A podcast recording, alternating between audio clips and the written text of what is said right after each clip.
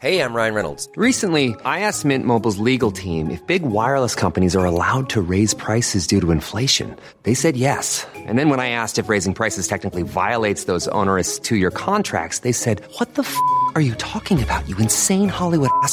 So to recap, we're cutting the price of Mint Unlimited from $30 a month to just $15 a month. Give it a try at mintmobile.com slash switch. $45 upfront for three months plus taxes and fees. Promo rate for new customers for limited time. Unlimited more than 40 gigabytes per month. Slows. Full terms at mintmobile.com. Hold on, everybody. Here it comes.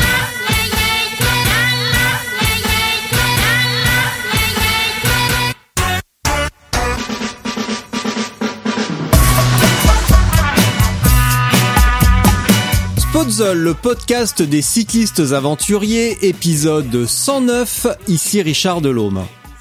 Aujourd'hui, je discute avec Alain Rumpf, homme d'image, d'histoire sur deux roues et de folles chevauchées à travers ces Alpes vaudoises, mais pas que. Et donc un authentique passionné de vélo avec ou sans crampons.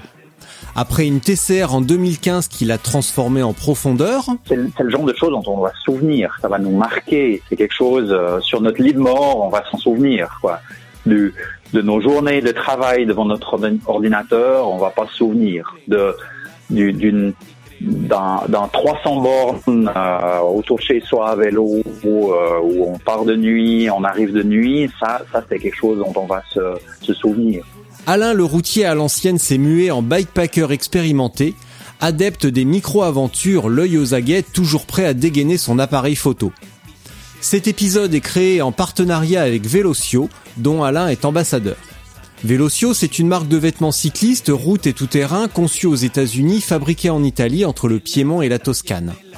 Au-delà de la qualité de fabrication et de l'esthétique, je suis absolument ravi de débuter une collaboration avec Velocio qui porte des valeurs humaines, sociales et écologiques très fortes. Par exemple, 1% du chiffre d'affaires est reversé à des causes environnementales. Certains vêtements sont fabriqués à partir de matières recyclées, les emballages sont 100% biodégradables ou encore l'organisation de sorties à vélo spéciales ramassage de déchets. Il y aurait encore beaucoup à raconter, allez jeter un œil sur velocio.cc, notamment l'onglet culture. Si vous n'êtes pas encore abonné à la géniale newsletter de Spotzol, foncez, c'est gratuit. Cette semaine, outre cet épisode, vous aurez un récit épique de Nathan à travers les Ardennes belges, une épreuve bikepacking en Suisse avec des cul-de-sac et des gâteaux, une revue de presse carabinée et plein de vidéos à regarder. Sans plus attendre donc, Alain Rumpf. Et est-ce que tu m'entends? Je t'entends très très Eh bien. ben voilà. Eh ben du coup, on va être obligé de faire une fausse introduction. on va être obligé de faire une fausse introduction comme si, euh, comme si je t'avais appelé par hasard, tu sais, euh, histoire de, euh, histoire de garder un brin d'authenti- d'authenticité et puis, et puis voilà. Mais, Ok. mais je pense que je vais plutôt m'en, je vais plutôt m'en passer et puis partir directement. ça sera beaucoup plus, beaucoup plus rigolo. Bon, alors déjà, comment vas-tu? Est-ce que la neige tombe chez toi? Alors ça va très bien et la neige tombe chez moi, effectivement. Je regarde par la fenêtre, il y a, y a de la, il y a- tout est blanc. Ah. Bon, tu où habites-tu? Parce que quand même. Alors j'habite dans un village qui s'appelle Grillon, dans les Alpes suisses, Ouais. pas loin du, du lac Léman, pas loin du siège de l'UCI d'ailleurs, sur les hauteurs de la, de la vallée du Rhône, de la partie suisse de la vallée du Rhône, qui prend sa source en Suisse. Hmm. Ah, dis donc, t'es bavard pour décrire ton. Je m'étais dit, je m'étais, je m'étais imaginé un épisode euh, fleuve avec un mec intarissable. Le gars, on peut pas l'arrêter. Il parle, il parle, il parle, il parle. Il fait des trucs sur la Suisse, il roule, il fait des micro-aventures, machin. Mais quand on lui demande où il habite, voilà, j'habite à Grillon. Ah. C'est pas loin de l'UCI. Et il neige. Et voilà, exactement, exactement. Ben voilà. Et, et en, en fait, en fait, c'est parce que mon, mon surnom c'est A Swiss with a Pulse. Euh, Ouais. Je sais pas comment très bien comment ça se traduit. C'est un, un Suisse avec un grain de folie ou quelque chose comme ça. Et parce que les Suisses ont, ont la réputation d'être des gens assez assez calmes, peut-être pas très très bavards. Et puis de temps en temps, j'ai un coup de folie. Donc apparemment, il n'est pas encore arrivé. Oui. Donc je compte sur toi pour le, le, le- le susciter. Ouais, il va falloir te secouer un petit peu mais là. hein. Mais ça va, mais ça va venir. T'inquiète, Oui, t'inquiète. oui, non, mais je, je suis pas particulièrement inquiet. Et puis, tu sais, au pire, en, en, en cas de, de, de coup de folie, euh, je suis capable d'en avoir pour deux. Donc, ce n'est pas, ce n'est pas un souci. Bien. Eh bien, écoute, euh, je te propose que l'on attaque directement. Euh, donc, tu as été euh, coureur élite. Tu as travaillé 20 ans pour l'UCI. Même si c'est pas le truc qui m'intéresse le plus, on va quand même rappeler un petit peu ce que tu faisais à l'UCI, parce que ces deux points de détail mis bout à bout ont, je trouve, une importance quand on va parler de la suite de ta carrière cycliste, notamment la, TCR. Et également, tu, euh, on peut dire que tu es créateur de contenu et tu explores euh, de fond en comble la Suisse, euh, quel que soit le vélo que tu utilises. Est-ce que jusque-là, c'est à peu près correct? C'est absolument correct. T'as as très bien fait tes recherches. Ouais, non mais attends, je me suis donné du mal.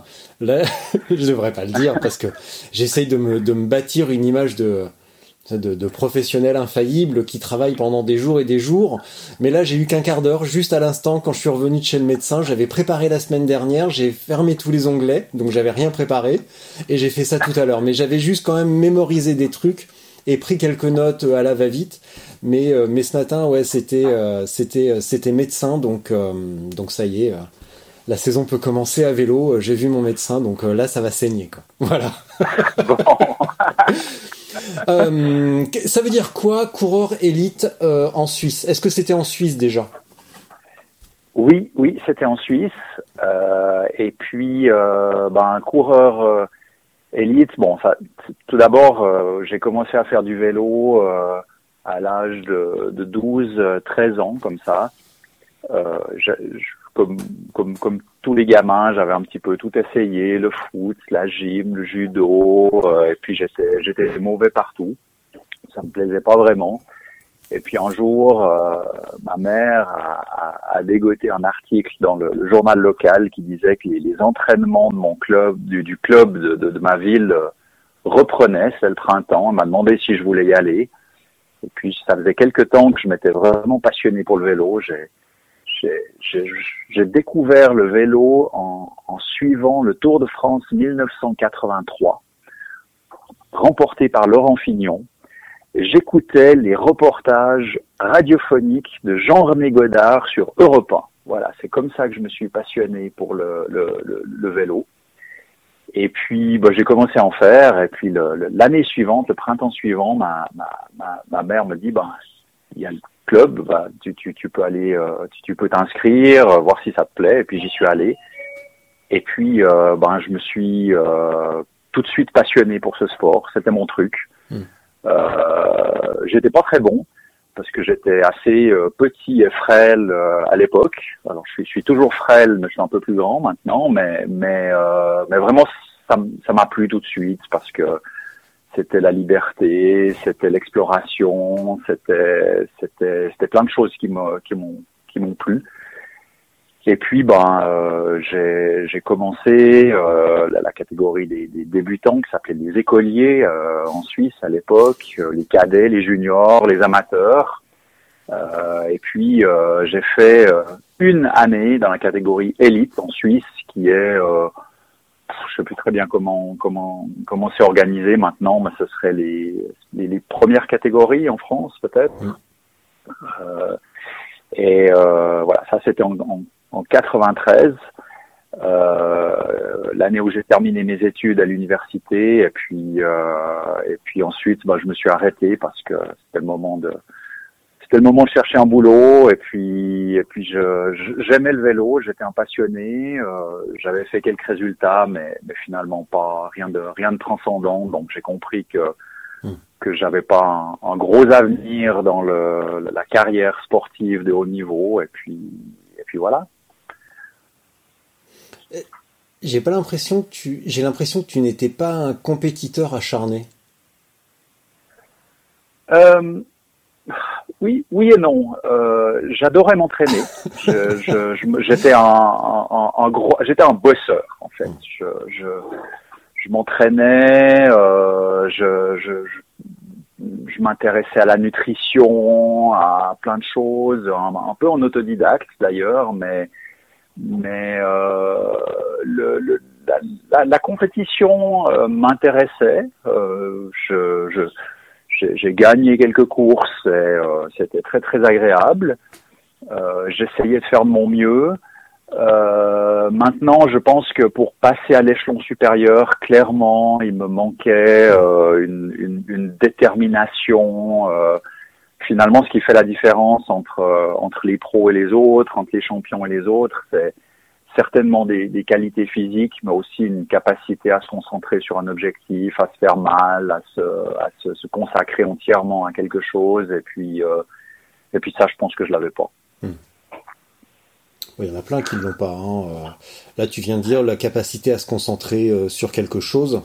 depuis quelques semaines, il y a quand même pas mal de débats autour de, la carrière de, de, Wout van Aert, de Mathieu Van Der Poel, qui consacrent, euh, enfin qui sont qui sont à bloc du début à la fin euh, de l'année. Et euh, il y a beaucoup d'observateurs qui se demandent quand est-ce que combien de temps ça va pouvoir durer, tu vois, ce niveau de focus sans jamais relâcher la pression.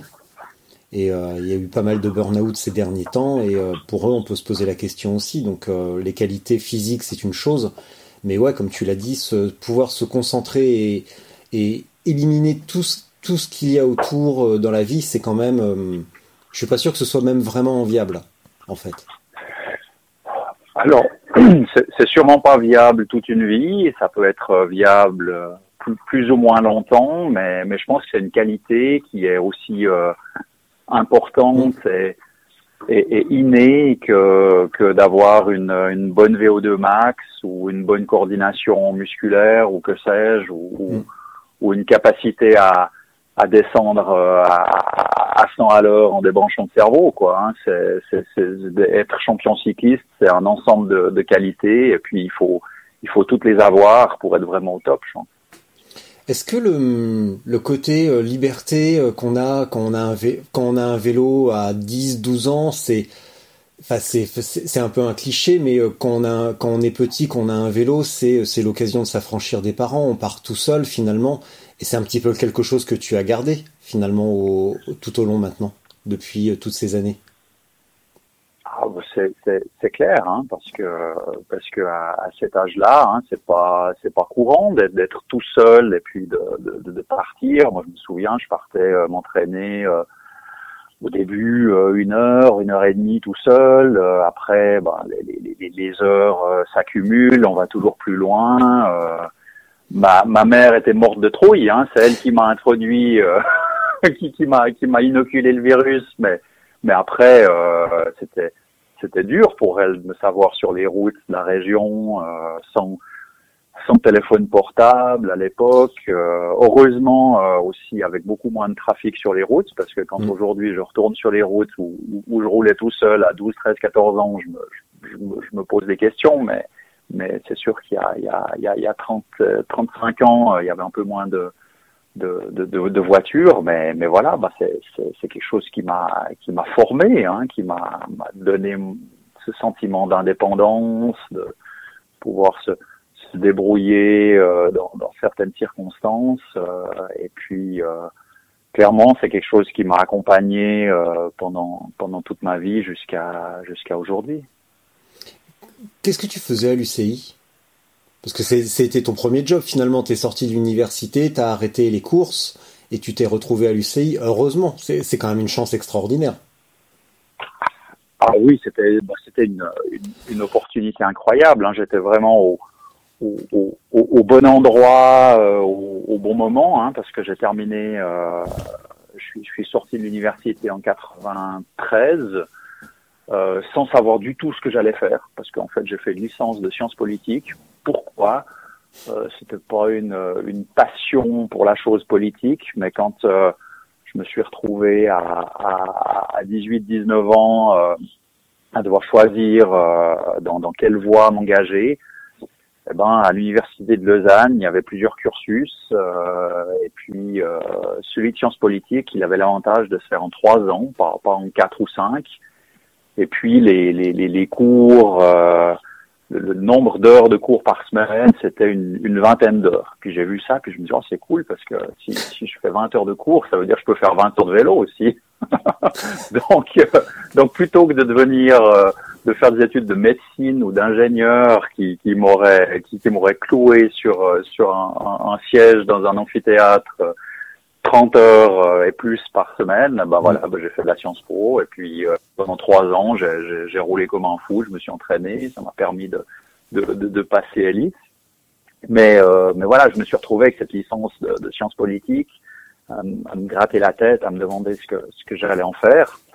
Et puis, euh, et puis bon, bah, le, le, vélo, le sport, ça, ça m'intéressait évidemment. Euh, J'avais la chance d'être d'être près de, de, Lausanne, qui est la capitale olympique. Hein, donc, donc avec euh, avec plein de, de, fédérations qui ont qui ont leur siège euh, là-bas, non seulement l'UCI mais mais d'autres. Donc je me suis dit tiens, je vais je vais je vais voir s'il y a s'il y a du job.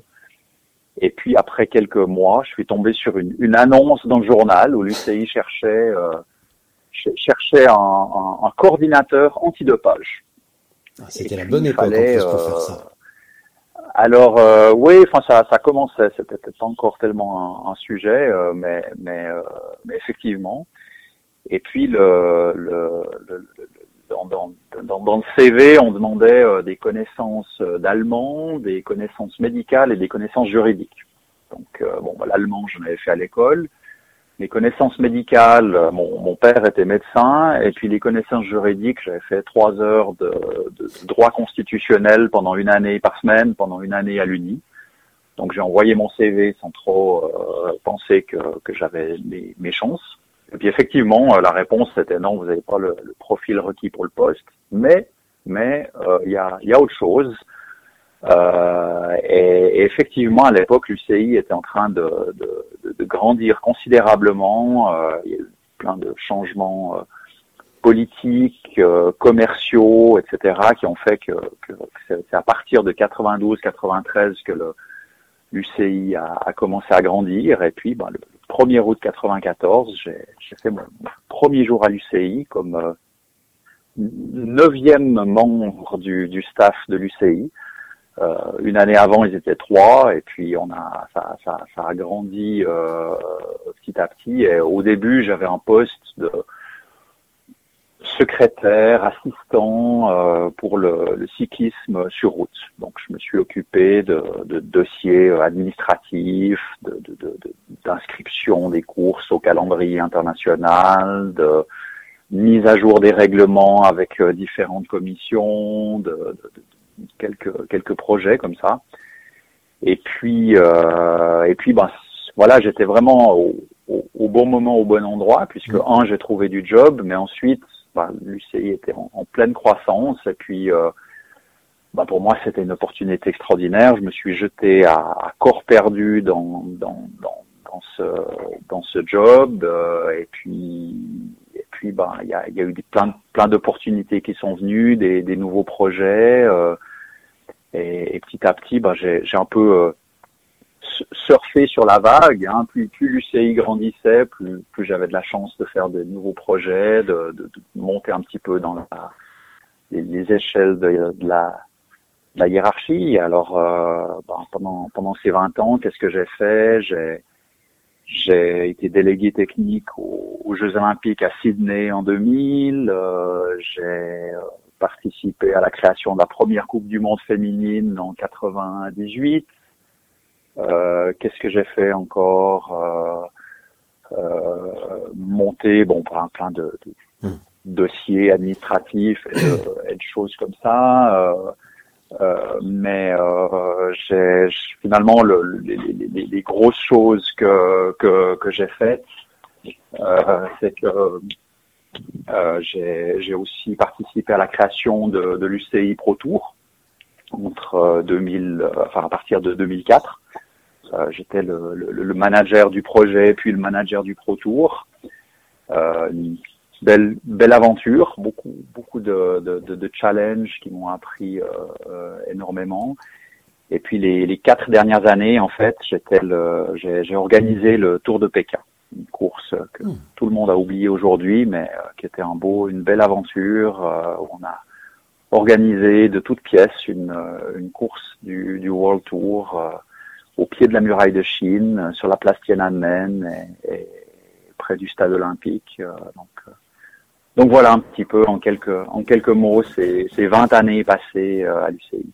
Alors pourquoi avoir en 2014, pourquoi avoir euh, quitté ce, job idyllique qui t'a fait voyager et fait vivre des aventures exaltantes?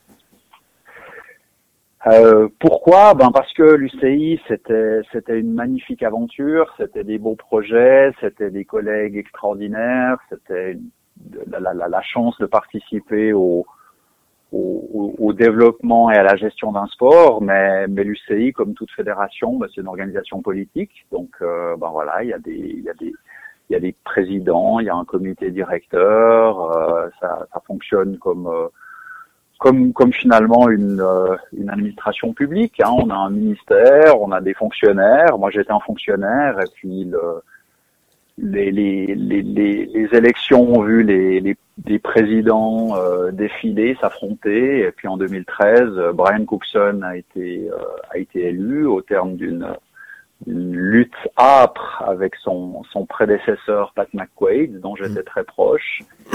Et puis, ben, euh, au début, quand il a été élu, à tout le monde, on nous a promis monts et merveilles, que qu'on était les qu'on était les meilleurs, qu'on était des bons éléments et qu'on allait participer à, à, la, à, la, nouvelle UCI. Et puis finalement, au bout d'une année, euh, on était euh, les, les, deux tiers du, du, du, staff à être passés par la fenêtre d'une manière ou d'une autre. Et puis, ben, moi, j'ai pas fait partie de la première charrette, pas de la deuxième, mais euh, je devais être dans la, la, la, troisième ou quatrième. Donc voilà, au bout d'une année, une fois que une fois que ben, j'avais pu transmettre toutes mes toutes mes connaissances à la nouvelle équipe, on m'a gentiment fait comprendre que, que, où se trouvait la porte. Hmm. Ça tombait, c'était plus de la déception ou euh, t'as ressenti plus de la déception ou tu t'es dit c'est l'occasion de faire quelque chose euh, que j'aime vraiment ou euh, parce que c'était de, ce que tu me racontes c'était sympa mais je reconnais, je j'ai pas l'impression que tu es euh, que, que que ça a été super exaltant et que tu euh, que tu partais à regret en fait et que euh, c'était bien, c'était super, mais c'était peut-être pas le, le, Alain profond qui voulait faire autre chose de sa vie. J'ai l'impression.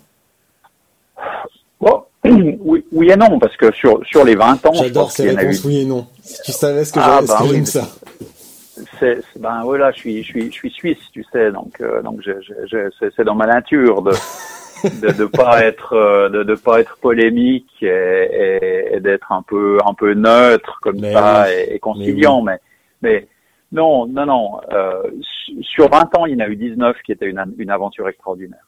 Euh, pendant pendant pendant toutes ces années, j'ai vécu des choses incroyables, j'ai rencontré des, des, des, personnes euh, magnifiques, j'étais, je, je, participais à la, à la, à la gestion et au développement du, du sport qui constituait ma passion. C'était mm. une opportunité incroyable. Hein.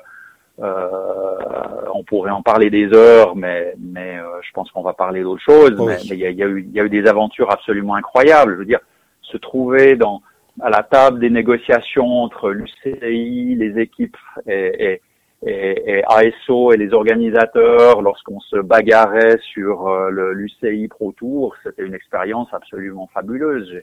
J'ai appris des choses, j'ai été euh, face à, à, à, des gens euh, incroyables, j'ai rencontré les, les, champions de notre sport, donc euh, donc non non ça j'en parle avec enthousiasme et puis c'était des, des années absolument euh, euh, doré.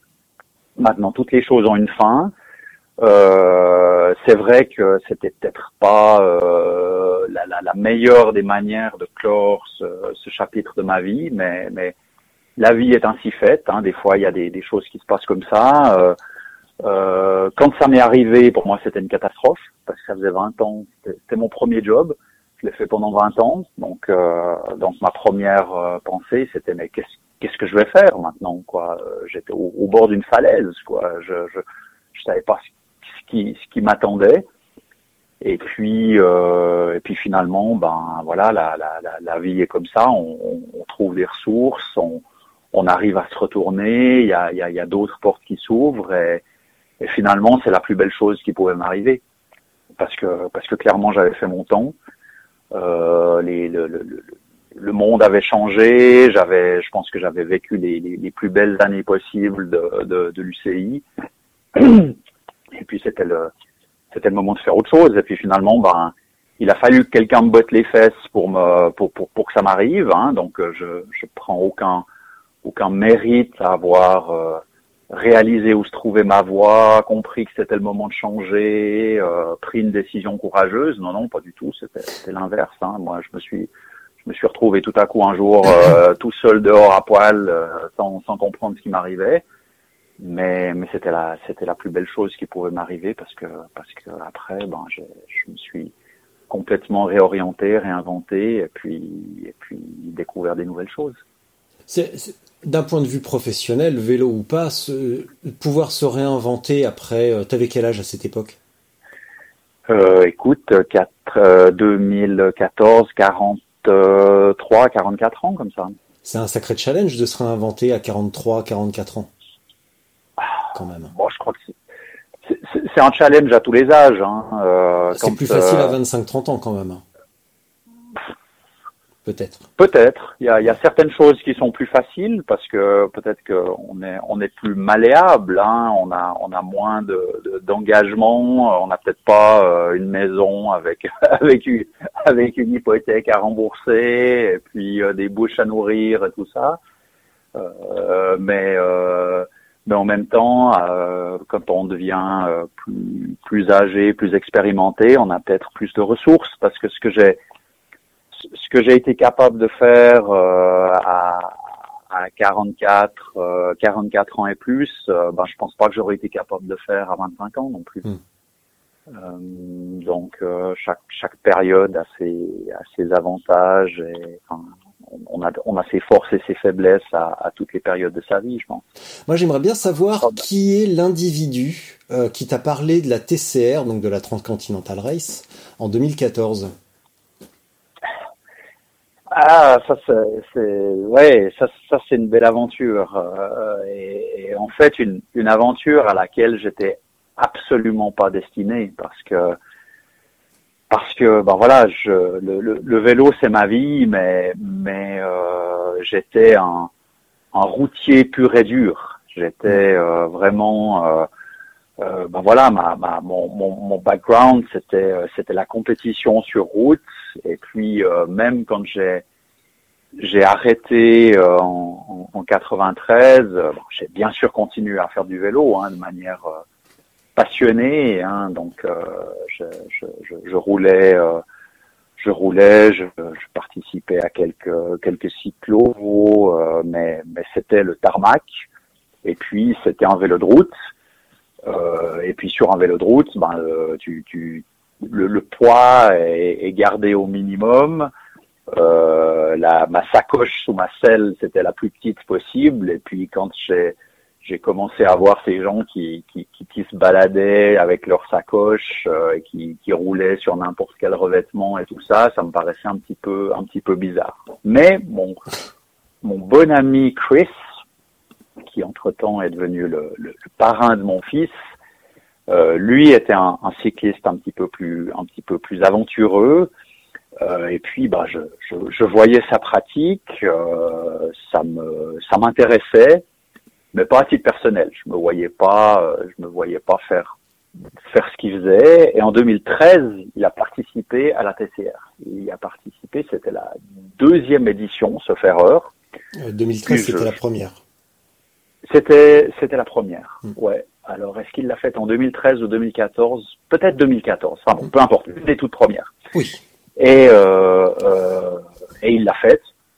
Et pour moi, c'était un fou furieux, quoi. Le, le, le, le, mec qui, qui, qui roule en autosuffisance, qui, qui, qui dort dans le fossé, qui, qui, qui cherche sa route euh, et tout, c'était, c'était, mais à l'opposé de, de, de, ma pratique. Je me suis intéressé à son aventure, j'ai écouté avec intérêt ses récits et tout, mais, mais c'était un fou furieux, quoi. Donc, euh, donc voilà un petit peu où j'en étais en, en, en, en 2000. Euh, euh, voilà, dans, dans, dans ces années-là, hein, 2000, 2014. Mais bon, ben voilà, en 2014, j'ai- perdu mon job. Je n'ai pas tout de suite retrouvé un autre. Euh, donc, euh, bah, j'étais, j'avais un peu de temps à disposition. Euh, j'étais peut-être dans des dispositions mentales un peu, un peu différentes. Donc, euh, vers la fin de l'année, ça devait être au mois de novembre. Je me souviendrai toujours. Je buvais un café euh, chez lui, et puis euh, il me dit comme ça. Euh, tu sais que tu sais que demain c'est le c'est le dernier jour pour euh, pour s'inscrire à la TCR. Euh, et puis puis je lui dis euh, et puis je sais pas on en a discuté un moment et puis mais mais très rapidement je lui ai dit ok je m'inscris. Mais mais voilà l'inscription euh, c'était c'était pas c'était remplir un formulaire en plus tu devais un peu motiver pourquoi tu voulais t'inscrire etc et puis il y avait un il y avait déjà un numéro clausus hein, donc euh, donc pour moi c'était c'était clair que j'avais aucune chance de, de, de m'inscrire mais j'étais je sais pas j'étais de bonne humeur ce jour-là et puis je pour moi j'avais pas trop de, de projets comme ça pour les, les mois les, les mois qui qui venaient donc euh, donc je me suis inscrit. Et puis, euh, et puis quelques semaines plus tard, je reçois un, un- je reçois un, un- plus c'était un texto ou un mail, mais qui me disait euh, bravo, félicitations, euh, votre candidature a été retenue, vous êtes vous êtes inscrit à la Transcontinental Race. Donc euh, donc voilà, je, tout à coup, ça m'a, je l'ai pris en pleine figure. Et puis évidemment, euh, il n'était pas question de, de, de, de reculer, quoi. Hein. Euh, j'y étais. Et puis, et puis, et puis, ben voilà, je me suis, je me suis préparé, je me suis entraîné, et, et puis c'était, c'était une des plus belles choses qui me sont arrivées dans ma vie finalement. Au cours de mes longues et nombreuses recherches, euh, je suis tombé sur un article euh, qui ressort une, le texte d'introduction de sur le site de la TCR, en tout cas à cette époque-là, donc pour 2015, c'est un. Là, je suis retombé sur un article de 2015 euh, qui explique qui sont les athlètes au départ. Ils n'étaient pas athlètes professionnels ni hommes de bien, mais anticonformistes, vagabonds, aventuriers qui s'emparaient d'un vélo et allaient chercher fortune. Euh, j'ai pas l'impression que toi tu sois un anti anticonformiste vagabond et aventurier. J'ai pas l'impression que tu sois le Jack Kerouac suisse, pourtant. Non, absolument pas. Euh, et pour moi, c'est ce qui est la, la, la, la beauté de, de la TCR et du bikepacking. C'est qu'en fait, euh, ça, il n'y a pas un, il y a, y a, y a pas un profil unique. Euh, je veux dire, il n'y a pas un cursus unique pour euh, pour faire la TCR. Hein. Il faut pas, euh, il n'y a pas un, voilà, il n'y a pas le- l'école de la TCR, euh, ça ça existe pas. Y a, il y a- sur la ligne de départ, euh, moi je me suis retrouvé avec euh, avec des, des hommes et des femmes euh, de tous âges, de, de toute forme physique, franchement, Mm. euh, avec des vélos euh, d'une d'une diversité euh, incroyable. Hein. Donc il y avait des il y avait des cyclos euh, globetrotters qui euh, qui donc avaient déjà tout fait à vélo et puis qui qui qui, par curiosité voulaient faire euh, la, la TCR qui partait avec la tente de camping. Euh, mais il y avait aussi un, mec sur un vélo de contre-la-montre avec des avec des sacoches profilées en carbone. Hein, euh, et, le type, il a fait la Strada della Siesta, un- une section de, de 30 et quelques kilomètres de, de, de gravel à 2000 mètres d'altitude en Italie sur son vélo de contre-la-montre. Bah, Euh, ça passe. et puis, et puis, et puis moi, je me situais ben, entre ces deux extrêmes. Mais peut-être qu'au début de la TCR, euh, dans ma tête, en tout cas, j'étais plus proche du, du, du mec sur son vélo de contre-la-montre. Mm. Mais finalement, à la fin, euh, je me suis gentiment euh, déplacé et puis j'étais plutôt au milieu du spectre, je pense. Euh, j'ai- fait, j'ai fait du chemin. Euh, sur la sur la route, hein, 4400 kilomètres, mais j'ai aussi fait du, du, du, du chemin dans ma tête. Hein. Je suis je suis devenu une personne euh, une personne différente et, et au contact de de tous ces gens. Euh, donc euh, donc non, je n'étais pas le Jack Kerouac et, et je le suis toujours pas. Mais finalement, c'est une grande tribu et puis on, on y trouve tous notre compte. C'est ce qui me plaît finalement. Qu'est-ce qui a changé euh, Qu'est-ce que ça a changé dans ta, bah, dans ta personnalité ou dans ta perception des choses, ta perception du vélo euh, après, pendant et après cette TCR Parce que tu, tu viens d'un milieu bah, extrêmement traditionnel, voire même traditionnaliste. Euh, le cyclisme sur route, il n'y a pas plus. Enfin, il y a certainement plus, mais en tout cas, c'est quand même réputé pour son entre-soi et son côté presque. On se reproduit en famille. C'est pas, c'est pas le milieu le plus ouvert qui soit. Non, c'est pas le milieu le plus ouvert qui soit, même si je pense que ça a évolué parce que parce Oui, que euh, le- le- la, la, la pratique, euh, voilà, je veux dire, au début des, au milieu des années 80, il n'y avait pas mille manières de faire du vélo. euh, C'était, euh, on faisait, on faisait de la, de la route. Et puis, euh, pourquoi est-ce qu'on en faisait? C'est parce que jeune, on, on, on était rentré dans un club, on avait fait un peu beaucoup de compétitions, et puis, et puis certains continuaient à en faire. Ensuite, euh, comme comme comme cyclo, on pouvait on pouvait être vraiment le véritable cyclotouriste.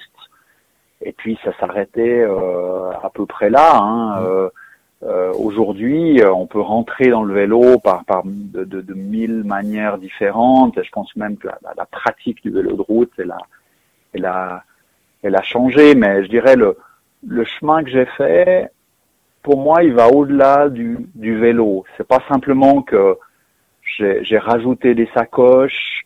Euh, je suis sorti du tarmac parce que mon vélo me permet de, de faire du gravel et puis que euh, au lieu de, de rouler euh, maximum 3-4 heures et de faire mes, mes 100 bornes le dimanche matin, euh, j'ai découvert que faire 200 voire 300 kilomètres, ça peut aussi être cool, même, même, même si à la longue ça fait un peu mal aux fesses.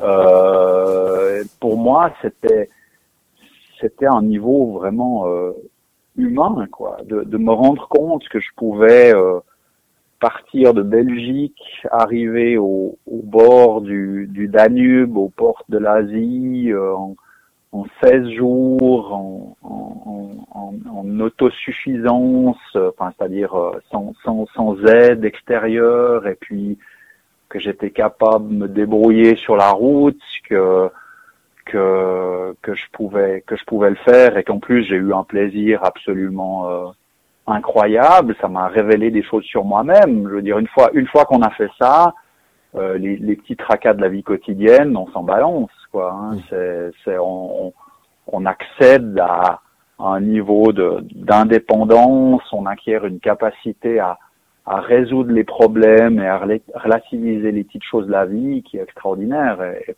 pour moi, c'est c'est ça que ça m'a amené.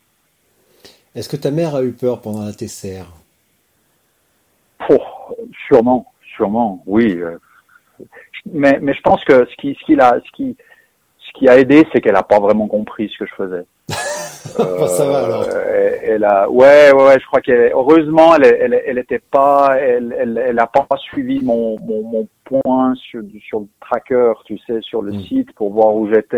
Elle a pas, elle a pas été sur, sur Google Maps pour zoomer, pour voir exactement où j'étais. Donc, euh, donc d'avoir, euh, d'avoir des nouvelles chaque jour, de savoir que j'avançais, puis que, puis que ça allait bien, ça, ça suffisait, quoi. Oui. Donc, euh, donc, euh, mais, mais ma femme, elle, elle était morte de trouille, quoi, parce que elle, elle faisait tout ça, quoi. Donc quand elle, quand elle regardait pendant la journée et puis qu'elle voyait que mon point avait arrêté d'avancer et puis que j'étais perdu au milieu de l'Albanie, enfin, pour elle, euh, évidemment qu'elle se faisait du souci, quoi. Euh, Le, le soir, quand elle voyait encore mon point avancer à, à alors qu'il faisait nuit et tout ça, c'était, c'était, c'était, elle était absolument, euh, absolument terrorisée. Et je m'en suis rendu compte après. Pendant, pendant, non, non, non, on discutait et puis je, et puis je me, je me rendais pas compte. Mais, mais après, j'ai compris, ouais. Est-ce qu'il t'est arrivé des, des petites mésaventures qui auraient pu engager ta vie et dont tu t'es bien abstenu de lui parler?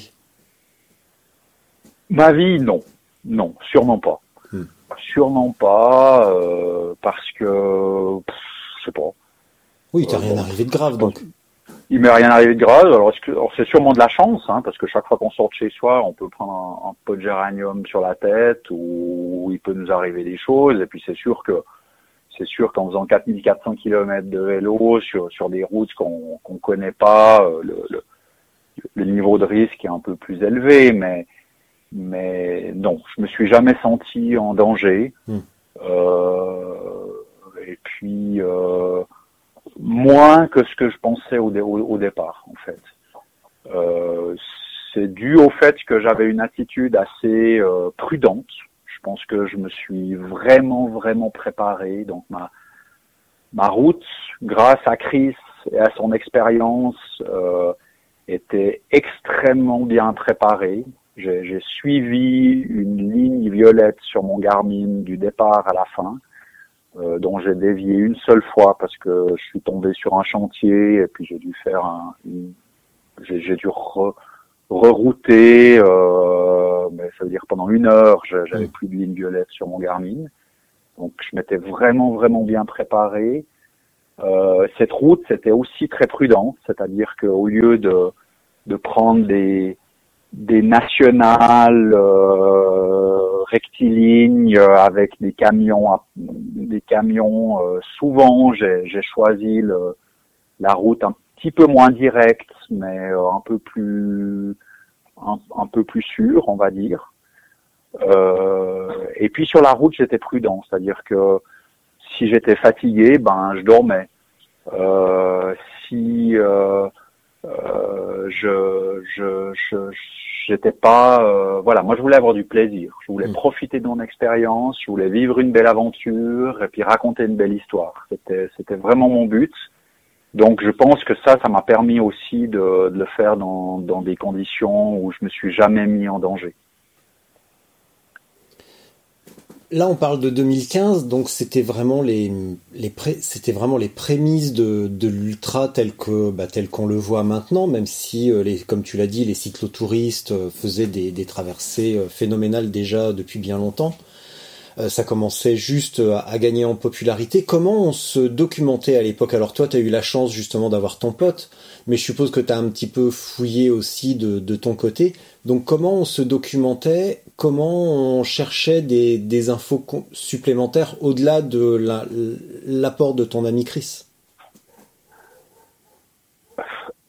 Alors, alors c'est sûr que lui, lui m'a beaucoup aidé à, comprendre les, exigences du, challenge, à préparer mon, à choisir mon vélo, choisir mon matériel, ce que j'allais emporter avec moi. Donc, euh, je pense que ça a été ma source numéro un. Et puis aussi, je me suis entraîné, c'est-à-dire que j'étais un novice total en termes de de bikepacking en novembre 2014, mais fin juillet 2015, quand je me suis présenté sur la ligne de, de départ, moi j'avais fait déjà euh, au mois de mars, je suis parti avec Chris, on a fait cinq jours euh, en- entre la, la Suisse et la France pour euh, pour que je comprenne un petit peu ce que ça voulait dire que d'être sur la route toute la journée, de, de, de, de- se ravitailler, de euh, de, de, de, de dormir, etc., etc. Donc ça, ça avait été un bon, un bon baptême du feu.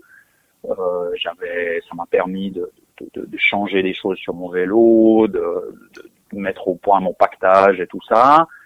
Euh, je me suis fait un tour du Mont Blanc deux jours puis chez moi. J'ai fait euh, trois jours en Suisse, euh, dans le dans le Jura. Donc j'ai j'ai entraîné mon corps, j'ai entraîné mon ma tête et puis j'ai j'ai mis au point mon matériel. Donc je suis arrivé au départ, j'étais j'étais prêt et si c'était à refaire, ben je, je referais à peu près la même chose. Je pense que j'ai pas fait trop de de, de bêtises quoi. Euh, le- la, la seule seule erreur que j'ai faite, c'est que je me suis pas suffisamment entraîné sur mon mon cintre aéro Ouais. ce qui fait que euh, je n'ai pas be- beaucoup pu l'utiliser parce que ça tirait sur ma, ma musculature et puis j'étais pas confortable. Donc là, là, je pense que c'était peut-être une, une erreur que j'avais faite, mais pour le reste, j'étais j'étais vraiment prêt.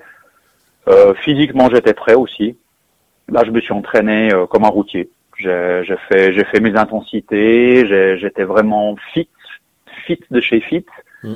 Et puis j'avais aussi fait mes, mes journées, mes longues journées. Pour, je comprenais ce que ça voulait dire que rouler 200 bornes, 300 bornes. J'ai fait j'ai fait un 400 bornes une fois avec euh, avec Chris et, et quelques quelques amis, donc euh, donc je, je, comprenais comment mon corps réagissait à ce, à ce type de, de contraintes. Et puis euh, le, le, gros morceau finalement, c'était de préparer le, la route, parce que sur la TCR, bah, il y a des checkpoints, mais entre deux, euh, on se démerde. Hein. Euh, donc il faut il faut trouver par où on passe. Et puis ça, ça a été des, des heures et des heures et des heures. Et, là, je dois une fière chandelle à Chris parce que lui, il était passé par là. En plus, c'est un c'est un geek complet. Donc, euh, donc dans, dans mon gaming, j'avais des, des GPX qui me qui me permettaient de, de j'ai eu aucun stress pendant ces, ces 15 jours et 22 heures de, de, de me dire mais est-ce que je prends la bonne route? Est-ce que c'est la bonne option? Euh, Non, j'étais sur des rails. Quoi. Et mm. ça, ça c'était essentiel. J'ai grâce à toute cette préparation, j'ai diminué le, le, niveau de stress et finalement, je devais juste gérer mon corps. Quoi. Je, devais, je devais comprendre quelles étaient mes limites et puis les gérer et puis, et puis voilà. Euh, à l'époque, vous utilisiez quels, quels outils pour tracer le, le parcours? Parce qu'aujourd'hui, on en a pléthore, mais 2015, c'était euh, à peine les débuts de Strava. Euh, il n'y avait pas non plus euh, moult, moult outils. Vous avez utilisé quoi? Il y, en avait déjà, hein, il y en avait déjà. Donc, euh, je veux dire, Google Maps existait, Strava mm. existait.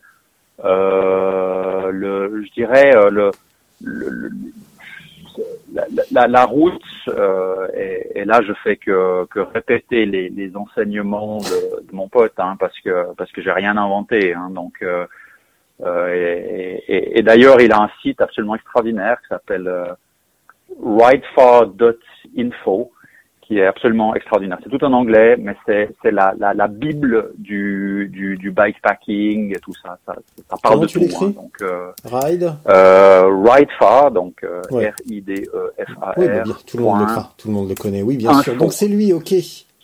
Je connais bien ce site. Donc, il est euh, top. Euh, une, une ressource absolument absolument incroyable et et en fait, sa méthode, ben, c'est de, c'est de regarder le, le, point de départ et le point d'arrivée sur une carte, de, de, placer les checkpoints. Et puis ensuite, ben, tu, tu, fais une première approximation avec Google Maps, donc tu comprends déjà à peu près par où il faut passer. Mais ensuite, c'est de faire des, des zooms sur chaque euh, secteur, euh, section que tu peux que tu peux euh, identifier, donc entre deux chaînes de montagne ou la traversée d'une chaîne de montagne. L'approche d'un checkpoint, etc. Et puis ensuite, ben, d'affiner avec euh, avec le, le, la heatmap de Strava. Ça, c'est déjà pas mal. Ça, ça te permet de comprendre déjà. Toi, tu tu vois une route, puis tu te dis, mais est-ce que ça passe, ça passe pas? Ben, si sur la heatmap c'est rouge vif, ça passe. Hmm. Si c'est bleu clair, tu te poses des questions. Tu te dis, euh, ouais, il y a peut-être que des vététistes ou que des fous qui sont passés par là. Donc, euh, donc là, tu, tu, tu, tu, recherches un peu plus. Et puis, euh, puis après, ben, c'est de décider, quand tu arrives près d'une chaîne montagneuse, c'est-à-dire, est-ce que je prends la voie directe, mais avec euh, 3000 mètres de dénivellation de plus, ou est-ce que je, je contourne ou je passe par les vallées?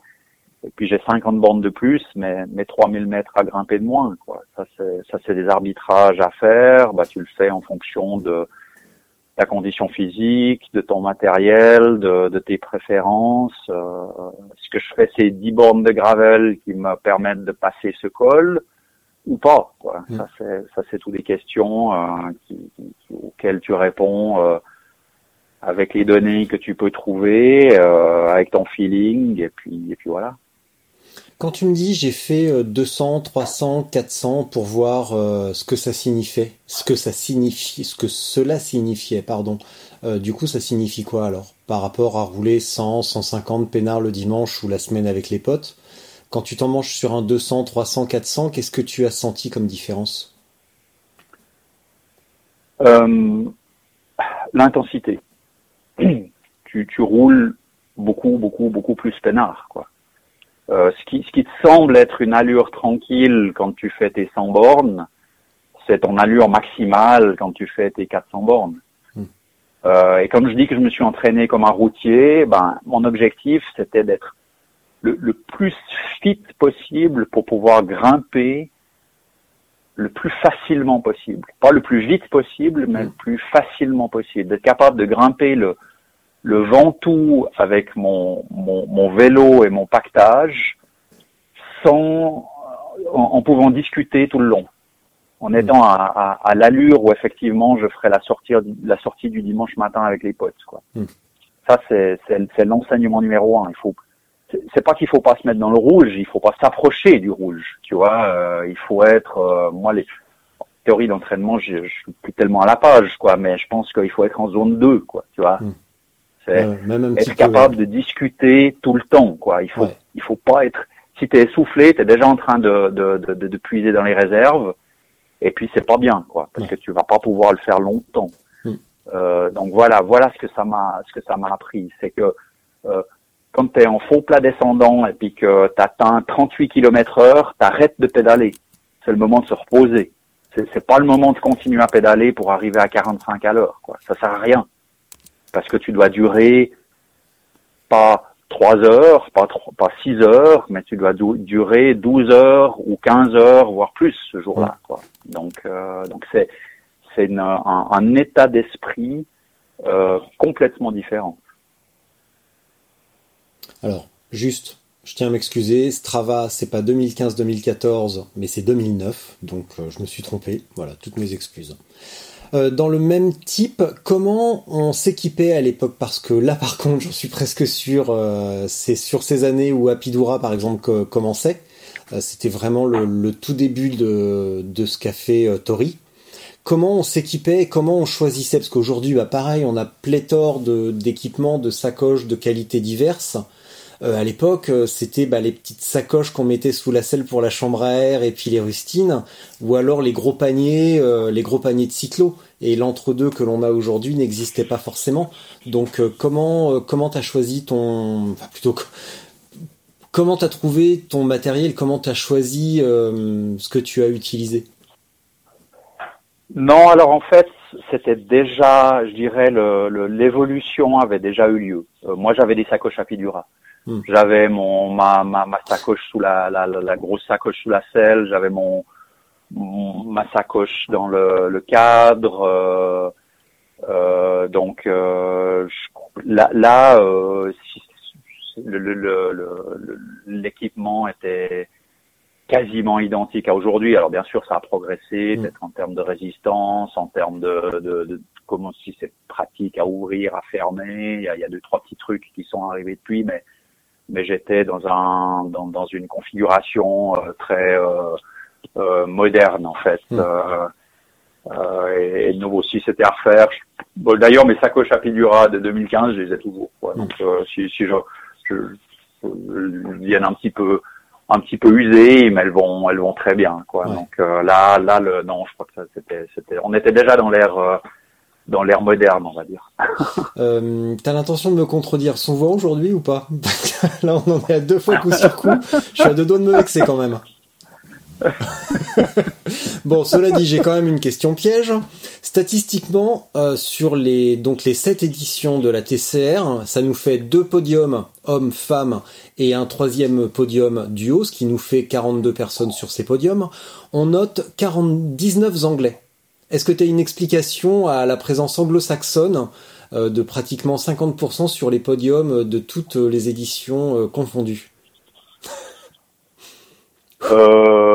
Oui, oui. Puis je vais. Alors ma réponse, elle va être extrêmement, euh, enfin, euh, peu peu polémique, extrêmement euh, factuelle. C'est que Mike Hall était britannique et les premières éditions, elles étaient, il y avait quasiment que des Britanniques, quoi. Ah, Euh, maintenant, aujourd'hui, c'est devenu le, le Graal, euh, et puis le monde entier se, se passionne pour la TCR. Mais euh, je pense comme je l'ai faite, donc c'était la troisième édition, euh, on était, il y avait encore une grosse, grosse majorité de euh, de, de Britanniques. Donc je Mm. pense, je pense que c'est pour ça. Non, il n'y a pas, il y a pas un, un, un gène ou une culture ou ou autre. Je c'est, je pense que c'est ça. Donc, je, suis simplement navré de la- pas venir avec une, une réponse un peu plus romantique, mais euh, je c'est ça.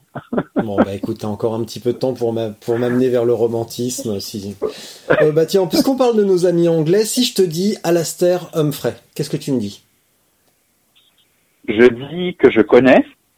Oui, je sais. Je dis que je suis un, un, un fervent lecteur de sa newsletter et que c'est un type qui me fascine complètement. Euh, parce que, euh, alors de nouveau, bah voilà, ça c'est intéressant parce que euh, en, 2000 en, en 2014, en 2014, je savais pas qui était Alistair Humphrey. Et puis, euh, je pense que je me serais pas du tout intéressé à ce qu'il faisait. parce que C'est un mec qui est, lui c'est un aventurier, c'est un type qui a vécu euh, dans sa jeunesse, qui a fait le tour du monde à vélo, qui a fait, je crois, l'Atlantique à la rame, qui est parti euh, marche, qui, a- qui est parti faire de la qui, euh, euh, faire de la du, du, du, du backpacking, donc à pied en, Mm. en, en Espagne euh, avec un, un violon et puis qui gagnait sa vie, qui qui qui qui, qui, qui- voilà, qui, qui pouvait euh, s'acheter à bouffer et puis se loger avec les, les, les pièces que les gens déposaient devant lui euh, alors qu'il jouait du violon. Et le mec, je crois qu'il savait pas jouer du violon avant de partir ou quasiment pas. Quoi. Donc euh, vraiment, c'est le type euh, euh, complètement euh, à l'opposé de, de, de ce que je, de, de ma pratique de physique, on va dire. Hein, mais en même mais, mais en même temps, bah, c'est un type qui euh, qui, qui euh, vit de, de, de, de tout ça, qui a une manière extrêmement euh, euh, comme ça, une, une, une manière très modeste de parler de ce qu'il fait, très terre à terre, et je pense que c'est quelqu'un qui qui est un, un bon ambassadeur quoi pour pour pour tout ça, qui inspire les gens quoi.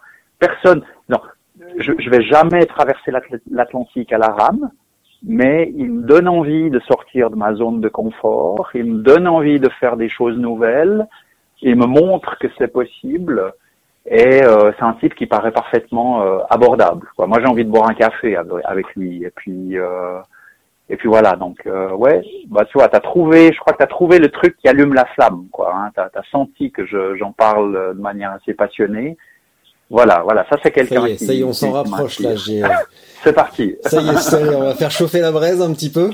Euh, du coup, selon Alastair Humphrey, parce que c'est finalement, enfin, on va pas dire que c'est l'inventeur de la micro-aventure, parce que euh, ça serait quand même super audacieux, mais en tout cas, il l'a popularisé, et selon lui, une, une micro-aventure, c'est une aventure qui est courte, simple, locale, donc proche de, proche de chez soi, pardon, euh, qui coûte pas cher, mais malgré tout amusante, euh, excitante, qui demande euh, de, surpasser quelques, quelques limites, euh, qui rafraîchit un petit peu le, quotidien et qui, qui fait se sentir bien à la fin. Et toi, tu ajoutes meaningful. Donc j'aimerais bien que tu me traduises déjà meaningful et pourquoi tu ajoutes ça à cette, à cette collection de, de dénominateurs? Euh, meaningful. Meaningful, ça veut dire qu'il y a du sens, en fait. Et, et, oui, pour moi, ce type de d'escapades comme ça, ben, euh, c'est le genre de choses dont on va se souvenir. Ça va nous marquer. C'est quelque chose euh, sur notre lit de mort, on va s'en souvenir, quoi.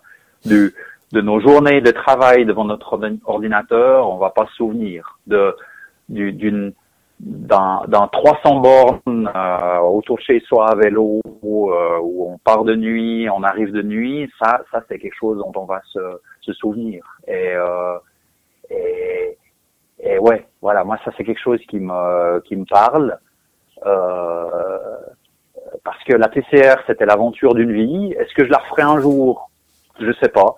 Euh, ma, ma femme me l'a interdit. Elle m'a dit euh, tu, tu, tu pourras tu pourras le faire quand notre fils aura 18 ans et puis vous le ferez à deux. Ça ça c'est mais bon il a 5 ans donc euh, j'en ai encore un peu de temps. Ouais, tu le feras en déambulateur à ce Euh, moment-là. Donc.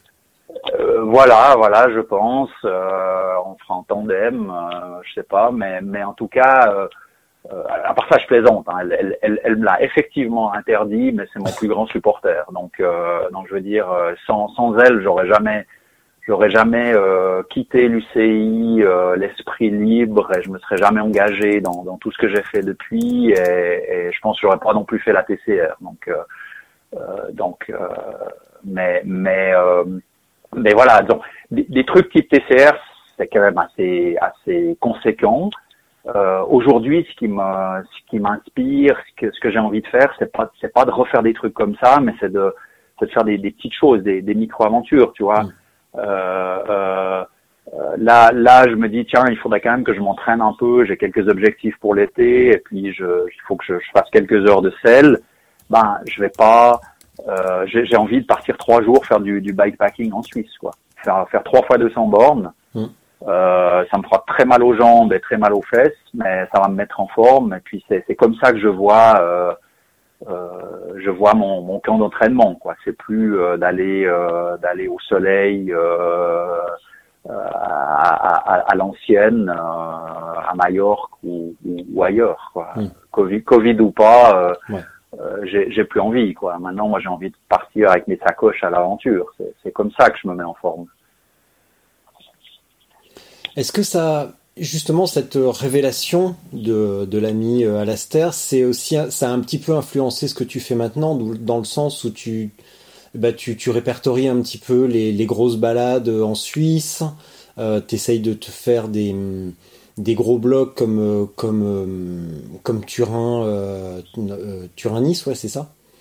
Euh, Mhm. ce- Est-ce que ça a finalement, c'était la petite brique qui manquait à la TCR pour te réinventer finalement? Donc tu avais fait euh, la, TCR, le gros truc, la révélation avec Alastair, et maintenant tu fais juste des, des mini, euh, bah, des micro-aventures, donc des mini-blocs, ne plus partir euh, au bout du monde, sauf quand tu as traversé la Californie, mais je suppose que euh, l'amour y était pour quelque chose. Euh, Ouais, bon, ça c'était même une micro-aventure. Hein. C'était, euh, je sais plus, trois trois jours, enfin Oui, maximum cinq. Je sais plus, je sais plus combien j'ai fait. Enfin, et puis c'était pas toute la Californie, hein. c'était Mm. San Francisco, euh, Los Angeles. Donc, euh, mais c'était non, c'était dans la même veine, effectivement. C'était, on était en vacances dans la famille de ma femme, et puis. Euh, et puis euh, on était entre San Francisco et LA, et puis c'est elle qui m'a dit, bah, il faut que tu y ailles à vélo, quoi. Donc, euh, donc je, je, je, je- c'était, c'était, ça, c'était une micro-aventure. Non, je sais pas. Enfin, déjà, je, je pense pas qu'Alistair m'a m'a fait une, c'était une véritable révélation, quoi. Pour moi, c'était, je, je, je pas, je l'ai découvert par hasard, et puis ça, ça correspondait à ma, à ma pratique. euh, euh, à cette époque-là. Et puis c'est vrai que je me suis vraiment passionné pour ce qu'il fait parce que ça me, ça me parle, quoi. C'est, Mm. c'est, euh, et, et c'est à la fois, ben non, le concept de la micro-aventure est, est, est un élément, mais c'est aussi sa capacité à ne pas se prendre au sérieux. Euh, moi, j'ai fait la TCR. C'était une, magnifique aventure humaine. J'ai eu du plaisir à la partager. Euh, je pense qu'il y a plein de gens qui, qui en rêvent et qui pensent que, que c'est un, un, un exploit athlétique incroyable. Euh, moi, ce qui m'importe, c'est de montrer que finalement tout le monde peut faire quelque chose de cette magnitude. Alors peut-être pas la TCR, mais mais un, un, un, un, truc qui paraît effrayant au début et inatteignable on peut tous trouver quelque chose et, et, et grandir avec ça. Et euh, moi, je me suis, je me sens pas du tout. euh, Enfin, pour moi, c'est pas l'exploit athlétique qui, qui, qui est le- la chose marquante de, de ma TCR. C'est, c'est de, de, de, vivre un truc qui m'a fait grandir, quoi, et, de le partager et, de le rendre accessible à un maximum, euh, un maximum de monde. Et, c'est ça aujourd'hui qui qui guide ma pratique du vélo et, la manière dont euh, euh, je la partage. J'aime faire des trucs fous. Euh, j'aime bien me faire mal aux jambes. Ça, c'est quelque chose qui me reste de ma, de ma carrière euh, modeste de, compétiteur. Euh, mais euh, mais c'est qu'une chose parmi d'autres et c'est peut-être pas ce que j'ai envie de mettre en avant aujourd'hui. Est-ce que tu trouves que le monde de l'ultra aujourd'hui se prend justement un petit peu trop au sérieux en s'imaginant faire un exploit monstrueux? Euh, Là, alors je vais utiliser ma phrase, là, je vais utiliser ma phrase euh, favorite. Je, vais, je vais dire, euh, je vais dire oui et non, parce que Alors le justement, monde je je t'implore, je t'implore à genoux, Alain, sors de ta réserve de Suisse, bordel. Allez, Non, alors, alors, alors, si tu veux que je sorte de ma réserve, je peux dire que tu, je peux dire, je peux dire que tu, tu dis une grosse connerie là. mais vas-y, mais alors, mais vas-y. J'adore parce que, parce que le monde de l'ultra, c'est justement la diversité. Alors, c'est peut-être des gens qui, qui, qui, qui, qui s'imaginent être des, des surhommes ou des surfemmes euh, et, puis euh, qui, qui sont euh, là, regardez-moi, regardez ce que je fais, je suis un champion ou une championne, mais c'est aussi des, des, des gens qui ont l'amour de la découverte et de la nature, qui s'en foutent du nombre de kilomètres qu'ils ont fait, qui s'en foutent de partager et de jouer les influenceurs et tout ça. Donc donc, euh, comme, mais comme partout finalement, je veux dire, il y a, y a, y a, y a de tout. Donc, euh, euh, donc non, je pense pas que le monde de l'ultra se prenne se prenne un peu trop au sérieux. A, il y a, il y a, il y a, y a de tout, franchement. Et, et, par contre, je pense même que ces gens dont on pense qu'ils se prennent très, très trop au sérieux, une fois qu'on les rencontre, une fois qu'on parle avec eux, une fois qu'on roule avec eux, finalement, on se rend compte qu'ils ont les mêmes envies, les mêmes, euh, euh, même, et puis finalement, ils l'expriment juste de manière un peu différente. Mais, mais ça, je, pense qu'il faut le, le, le, respecter. Donc, euh, et c'est peut-être aussi ce que ça m'a appris tout ça. Tu vois, j'étais mon le, le routier euh, extrêmement euh, euh, comme ça euh, dans ma pratique euh, encadrée euh, et, et le, le, celui ou celle qui, qui, qui, partait faire le tour du monde, finalement, c'était pas du tout ma, ma tribu. Puis finalement, je me rends compte qu'il y a beaucoup plus qui me rapproche de ces gens qui m'en qui m'en éloignent. Tu vois, on est sur deux roues, euh, on, bouge, euh, on aime, le grand air, et, et c'est ça le plus important finalement. Ben, je partage ça totalement et du coup je suis assez fier de ma stratégie fourbe de prêcher le faux pour obtenir le vrai. et euh, tu vois, j'ai découvert le gravel par hasard en 2018. C'était, c'était, je sais même plus pourquoi j'avais décidé de faire, euh, cette édition du, euh, du, du Rock d'Azur et j'avais, j'avais récupéré mon un vélo la veille. Enfin, je ne savais absolument pas ce que je faisais et je me suis emmanché là-dedans euh, pendant les mois qui ont suivi avec passion, mais tout en gardant mes, habitudes de, routier, de coureur, d'ex-coureur sur route. Et, euh, et aujourd'hui, je me rends compte que j'ai, enfin, je vais pas te dire que je m'en suis, je me suis débarrassé de mes oripeaux de, de routier, mais euh, mais là, tu vois, je vais rouler cet après-midi. Je sais pas encore exactement si je vais aller faire du pignon fixe sur la route ou si je vais aller dans les chemins. ce qui est sûr, c'est que je, je vais y aller en short tu vois. Et ça, c'est un truc que mhm. jamais j'aurais fait euh, en étant euh, en étant un routier pur et dur. Jamais j'aurais mis un short euh, de trail. j'aurais mis des habits bien moulants. Et bon là, il fait un petit peu frais, mais mais même si je devais aller faire de la route sur pignon fixe cet après-midi, j'aurais aucun souci à aller à y aller en short et mettre un t-shirt de trail. J'ai pas encore passé le cap de pas mettre mon casque mais euh, mais un jour je vais le faire. Et même dans les chemins, euh, un jour je vais me je vais me taper le plaisir euh, de nuit avec la frontale et d'enlever mon casque.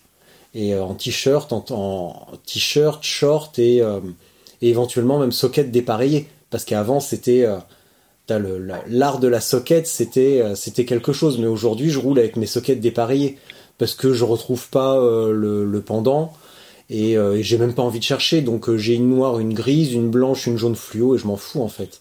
Et c'est, c'est vraiment le truc que je retiens en fait. C'est pas, c'est, c'est que je, me suis libéré entre guillemets libéré vers une pratique euh, bah, plus libre. Et il s'agit, c'est pas juste de, se dire bah, je vais dans les chemins ou euh, je roule la nuit ou n'importe quoi. C'est que si j'ai envie de rouler en t-shirt, en short, bah, je me sens absolument pas obligé de coller à l'esthétique euh, du cycliste sur route. Et je, te, je te cacherai pas que c'est hyper agréable. C'est, hyper relaxant en fait de rouler comme ça. Ouais, ouais c'est super cool. Et puis moi, je le vois sur la route. Aujourd'hui, on a, une explosion de la, pratique du vélo. Hein. Euh, je pense que euh, tout, tout le monde le, le, sait, tout le monde le voit. Et, et, et ces nouveaux pratiquants, c'est aussi des gens qui, qui, qui sont pas du tout dans des codes ou comme ça. Euh, euh ils roulent sur des, des, des, vélos de tout type, euh, des équipements de, de, aussi très très très très différents et puis et puis c'est formidable en tout cas euh, moi je je, je je je fais un point d'honneur à saluer tous les cyclistes que je croise et, et je fais pas non plus de de sélection, c'est-à-dire que je vais je vais saluer, je vais je vais pas je vais pas dire je salue seulement ceux qui ont du lycra, ceux qui ont les jambes rasées et puis qui ont pas leur casque sur soif, comme on dit. Hein. Euh, donc euh, euh, c'est clair, euh, on, on est on est une grande tribu, euh, ah, mais avec en même temps quand même des av- avec des clans, hein, et puis euh, et puis Ouais. moi je fais toujours partie du clan des routiers. Hein. Toi tu tu as tu t'es affranchi du cuissard et du lycra, et ben moi pas encore, tu vois. Moi non, moi je, roule, euh, euh, je je- j'aime bien j'aime bien mon cuissard et puis euh, je le je je je je sais pas, je me rase les cannes et puis et puis en même temps ben j'adore j'habite à la montagne. Pour rentrer chez moi j'ai j'ai 700 mètres à grimper euh, et puis euh, si je suis seul eh ben je vais vouloir les monter les plus vite le plus vite possible et puis j'aurai l'œil sur mon sur mon Garmin et puis euh, je vais je vais vérifier tout ça sur Strava après euh, par contre euh, si je suis avec euh, si je suis avec mon pote Luca, j'ai mon j'ai mon appareil de photo dans ma poche et puis on va s'arrêter pour faire des photos. Hein, donc là, il n'y a pas de il y a pas de souci. Donc je pense qu'il faut pas re- disons, renier ses origines, mais euh, il faut voir, il faut il faut ouvrir les yeux, il faut il faut enlever les œillères et puis euh, et puis tout essayer finalement. Alors, je dis que je m'en suis libéré. Anecdote, la semaine dernière, j'ai récupéré mon nouveau vélo. Euh, il faisait chaud vendredi, donc je pouvais rouler en cours. J'avais du poil aux pattes de l'hiver. La première chose que j'ai fait avant même d'aller changer les pneus du vélo et de mettre les sacoches, de mettre le GPS, je me suis rasé les jambes quand même. Voilà. Parce que quand même, il y a des choses sur lesquelles faut pas déconner. Euh, hein, voilà. Donc euh, non non, je, je garde quelques trucs. Le cuissard, je l'ai toujours, mais sous le short. Donc j'ai coupé le j'ai coupé le, le, le, le cuissard d'origine du short de trail qui est pas assez épais et je mets je le mets par dessus. Je mets le short par dessus un cuissard. Mais euh, mais euh, oui oui j'ai encore des j'ai encore des séquelles. Hein. Et puis quand il y a du vélo à la télé, Bah, c'est plus fort que moi, quoi. Donc il n'y a pas de, y a pas de c'est clair. souci. Euh, Dis-moi, euh, tout à l'heure, on a parlé de ta femme, et je crois savoir, on en a parlé un petit peu euh, déjà la semaine dernière quand on a préparé euh, vite fait l'épisode, parce que oui, on prépare des fois. Euh, elle a été gravement malade, ou peut-être même qu'elle l'est encore, et le vélo a été une, euh, bah, une source de rédemption euh, considérable. Est-ce que c'est vrai ou est-ce que je raccourcis honteusement Euh, tu raccourcis honteusement, mais je vais je rallonger un Je peu te plus. promets que le jour où on va se voir dans les chemins, mon petit gars, tu vas la sentir passer parce que trois, par trois fois, tu permets d'outrepasser mon autorité légendaire. Eh ben, je peux te dire que ça va pas se passer comme ça. Non, non, non, non, non. Non, c'est un raccourci, mais effectivement, enfin, tout d'abord, Lily, euh, elle est américaine. Euh, je l'ai rencontrée sur un vélodrome. Donc, euh, donc, euh, c'est une, c'est- une cycliste, mais avec un, un, un parcours justement très très différent. Elle, elle, elle, est à l'opposé du spectre. hein. Elle, a, elle a commencé à faire des des des des events aux USA où il y avait des, des centaines, voire des milliers de participants, mais sur des vélos euh, de toutes sortes. Et puis, euh, euh, avec, euh, elle, elle rencontrait plein de monde sur la route, elle discutait, ils s'arrêtaient pour manger, etc. Et puis, elle débarque en Europe. Euh, euh, la première, le premier événement auquel elle participe, c'est le Tour du Lac Léman, qui est, une, une, un- une cyclo traditionnelle de début de saison euh, ici. C'est, c'est, horrible, c'est 180 km de plat autour du lac Léman. En général, euh, il y, a, y a de la circulation et tout. Pour moi, c'est les souvenirs de mes, mes entraînements hivernaux, de mes, mes 5 ou 6 heures du mois de décembre ou janvier sous la, sous la flotte. Donc, c'est, pas le truc le plus, le plus excitant. Mais une fois par année, il y a une cyclo. Donc, il y a, il y a 2000, 3000 participants. Euh, et l'atmosphère est, est très cool. Donc, euh, donc c'est, c'est, c'est bien. Elle arrive en Europe, en Suisse. Elle le fait. Euh, elle croit qu'elle va rencontrer plein de monde, discuter, puis en fait tout le monde part comme des fous pour faire le meilleur temps possible, et puis elle se retrouve devant le devant le camion balai, euh, sans comprendre ce qui lui arrive. Euh, elle a fini dans le camion balai parce qu'à la fin on lui a fait comprendre que non non, attendez, euh, vous êtes quand même trop loin derrière, donc euh, donc on va pas on va pas rester derrière vous. Euh, donc son son sa sa première euh, premier contact avec le, le, le- vélo à, à l'européenne a été un Mm. petit peu un petit peu compliqué, mais enfin ça l'a ça l'a pas découragé. Elle a elle a elle a continué. Et puis euh, et puis bah c'est mon c'est mon plus grand supporter parce qu'elle m'a elle m'a permis de faire la TCR euh, une fois. Euh, et puis elle, est toujours toujours là dans, dans, tout ce que dans tout ce que je fais. euh, mais c'est vrai que en 2019, elle a eu des, des soucis de santé importants. Elle a fait un burn-out, un gros truc. Mm. Sur le moment, on pensait pas, on n'avait pas compris que c'était un burn-out. On pensait qu'elle avait juste très très mal au dos. Euh, après, elle a compris. Euh, mais le résultat, c'est que, bah voilà, quasiment un matin, elle pouvait, elle pouvait plus se lever, quoi. Elle était, elle était bloquée dans son lit, et puis euh, on a, quand même réussi à se lever. Elle a été voir un médecin, on lui a, bah, on lui a fait ce qu'on fait d'habitude aux gens qui ont mal au dos, on leur fait une infiltration, on leur dit vous restez sur votre canapé, etc.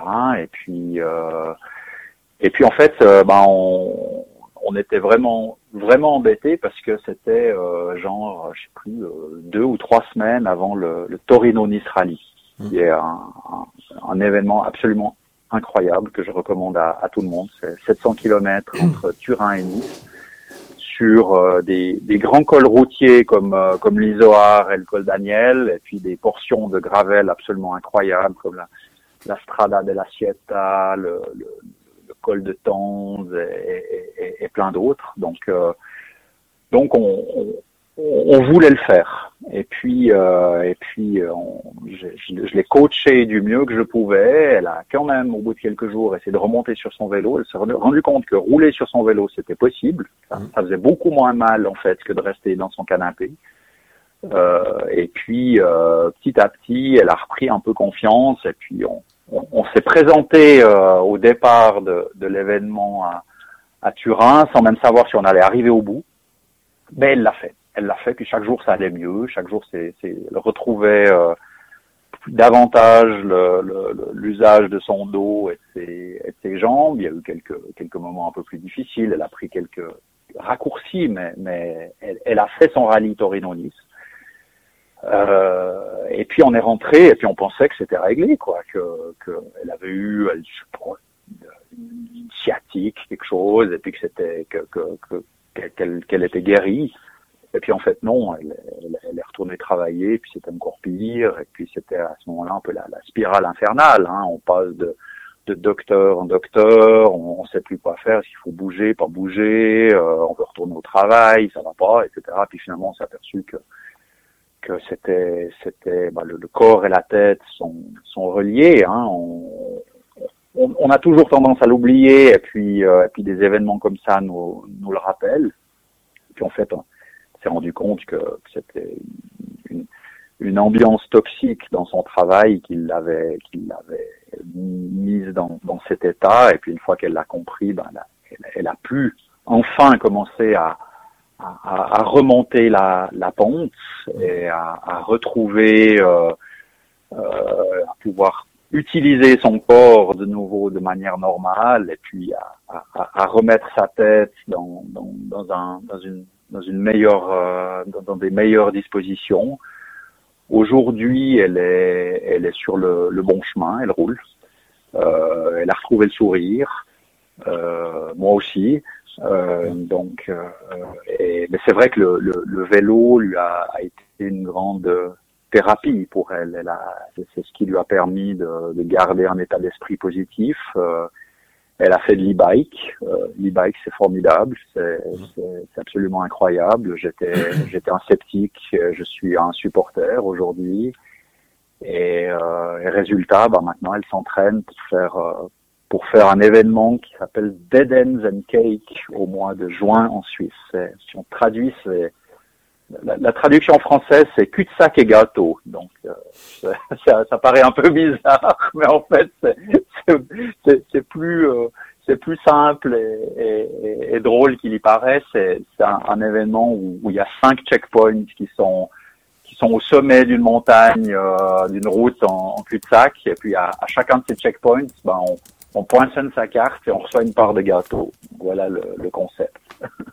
Attends, je suis en train de chercher, mais je, je partagerai tout ça. Euh, je partagerai tout ça dans les dans les dans, les, dans la description de l'épisode, parce que là on en est déjà à quelques références, donc, euh, donc effectivement 500 km avec un 8000 de dénivelé, vélo de route gravel VTT autosuffisance bikepacking du 25 juin au 27 juin 2021 à Saint-Gallen en Suisse.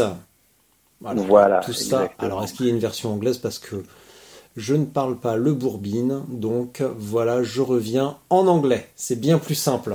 Tac.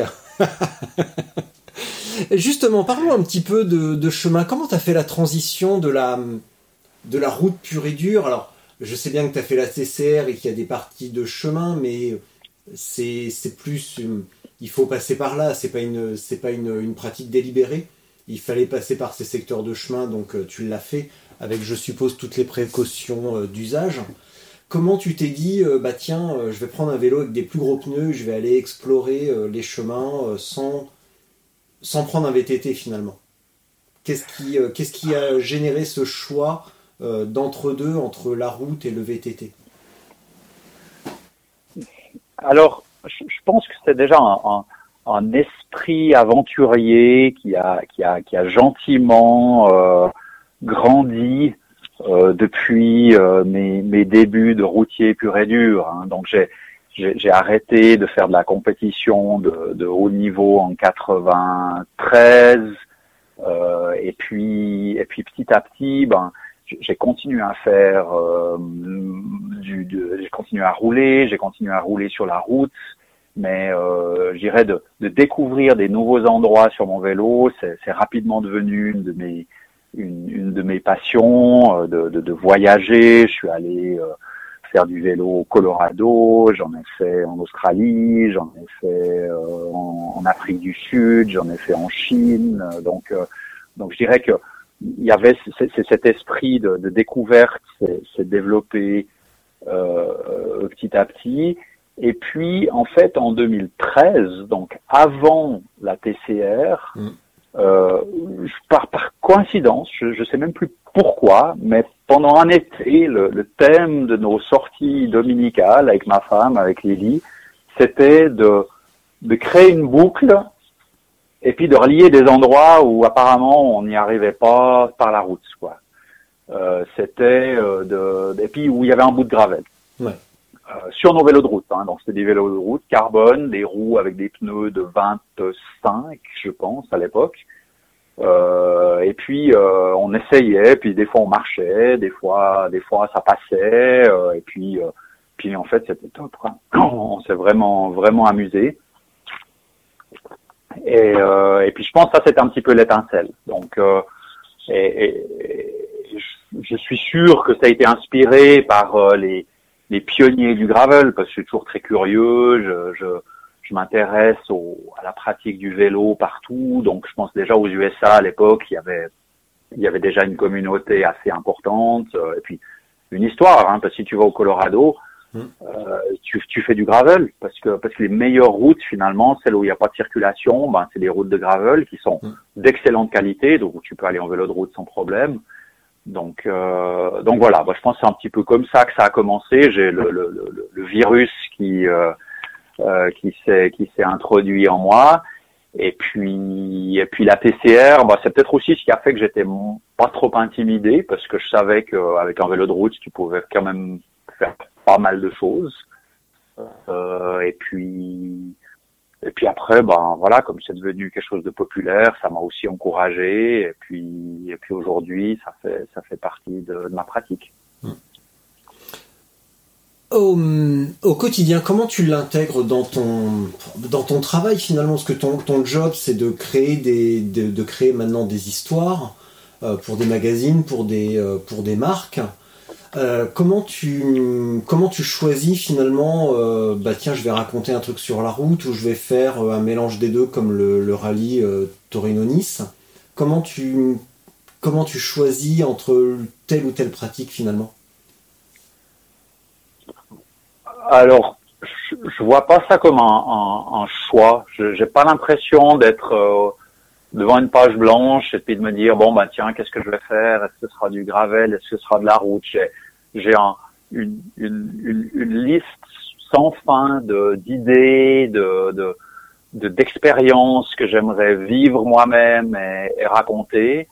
Et puis aujourd'hui, par la force des choses, ben il y a il y a de la route, il y a du gravel, il y a il y a des trucs courts, il y a des trucs longs, il y a il y a du bikepacking. Et puis ensuite, ben c'est c'est le, le- des, des hasards de, de des gens avec qui je parle. euh, voilà, je parle à un pote d'un truc, euh, il me dit ah, tiens ça m'intéresse. Ben voilà, c'est le point de départ, on va le faire ensemble. Euh, euh, c'est c'est une discussion avec une un des médias avec qui je travaille. Euh, euh, voilà, bah, je fais la rubrique euh, évasion de, de, de Vélomag. Euh, euh, Vélomag, par essence, s'intéresse davantage à la route qu'au gravel, donc je vais plutôt leur, euh, leur livrer des sujets routes, même si j'ai déjà fait du gravel. Le Torino Nistrali, il est, il est dans Vélomag. euh, euh, donc, euh, euh, donc pour, pour moi, je vois pas ça de manière cloisonnée. C'est vraiment une manière de, de sortir de chez moi sur deux roues et puis de partir à l'aventure. Et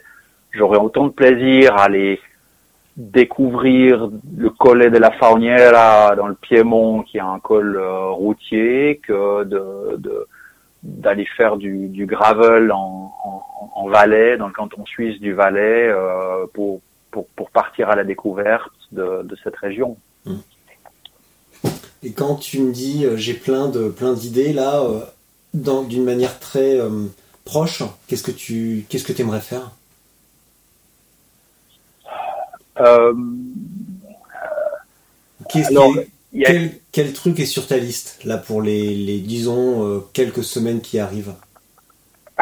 Alors, euh, effectivement, il y a du court terme et il y a du long terme. Donc le, le court terme, j'en, je l'ai déjà, j'en- j'en ai déjà parlé. En fait, j'ai envie de, dès que la météo le, le permettra et que mon, mon agenda, j'arriverai à bloquer trois jours, j'ai envie de partir trois jours faire du bikepacking en, en Suisse. On a un réseau de, de routes euh, cyclables, euh, un, un site qui s'appelle swissmobile.org, qui est absolument extraordinaire, qui, qui répertorie ces, ces itinéraires euh, des panneaux rouges sur la route. Donc c'est très très caractéristique quand on roule en Suisse. Il y a, il y a différentes routes nationales du nord au sud, de l'est à l'ouest, en montagne, en plaine, etc. Et puis j'ai envie de d'en choisir une et puis de la, de la faire euh, sur le mode euh, ride, eat, sleep. Donc je roule, je je je je, je dors, je mange et puis et puis voilà pendant pendant trois trois quatre Et jours. répète. Donc ça c'est ça c'est c'est ce que j'aimerais faire euh, assez rapidement. Ensuite, euh,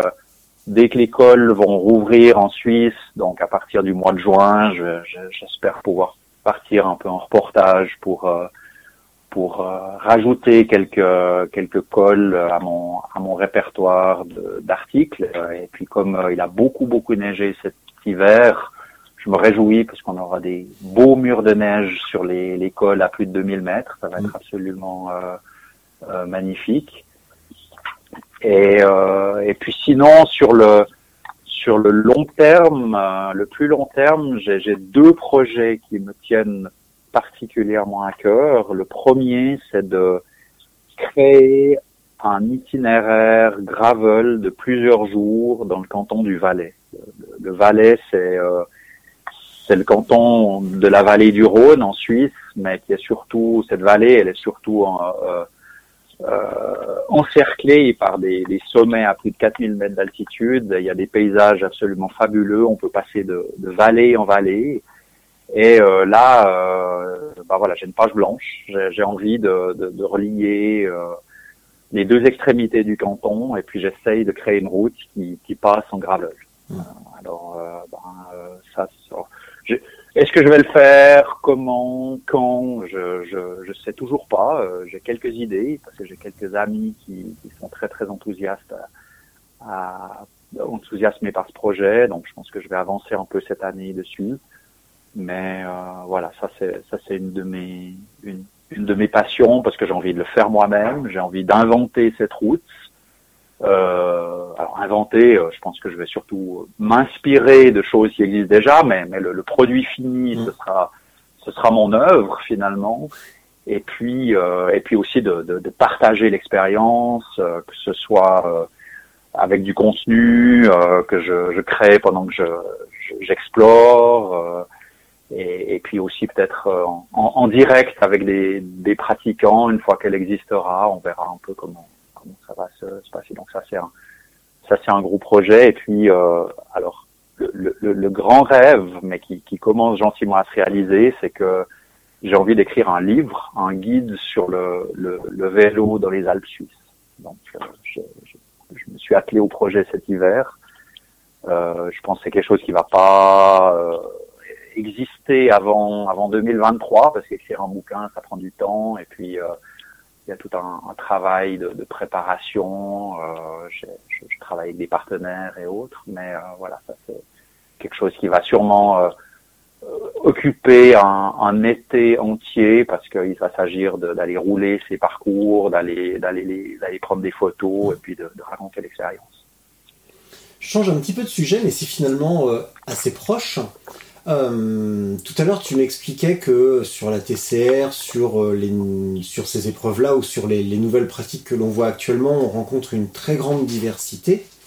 Comment les, ou plutôt les, on, on, se rend compte que les marques ont de plus en plus de mal à s'adresser à ces pratiquants. Avant, c'était limpide, c'était le Tour de France, la performance, les petits pneus, euh, les vêtements moulants. Mais aujourd'hui, on voit que les, les, gens se détournent entre guillemets un petit peu de ça. Il reste le côté romantique et euh, marketing à avoir, euh, par exemple, à ouvrir un café puis à faire une diffusion de Paris-Roubaix ou des Flandres ou du Tour mais qui reste plus romantique que passionné par plutôt que passionné par le résultat, les stats, etc. et connaître les coureurs par cœur.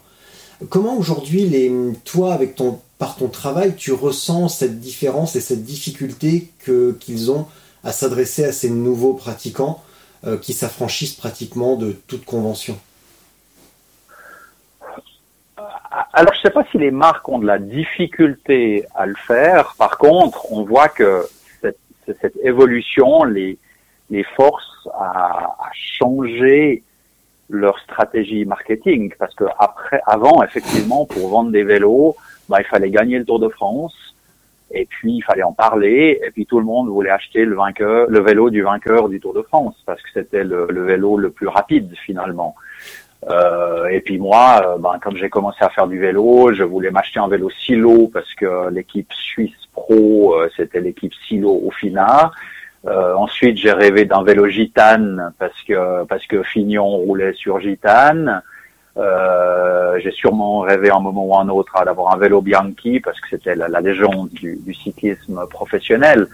Euh, Aujourd'hui, euh, une, partie des pratiquants se passionnent toujours pour le, Tour de France et le, cyclisme pro, euh, mais c'est vrai que ils, ils, ont peut-être moins cette. En, en, plus, le vélo du vainqueur du Tour de France, c'est un vélo, c'est impossible de rouler avec, parce que c'est comme rouler en ville avec une Ferrari. C'est pas c'est pas agréable, c'est trop c'est trop tape-cul, c'est trop euh, c'est trop nerveux comme ça, donc euh, euh, je pense, je pense que ces vélos sont pas sont pas faits pour euh, pour les, les, les 98% des, des, pratiquants.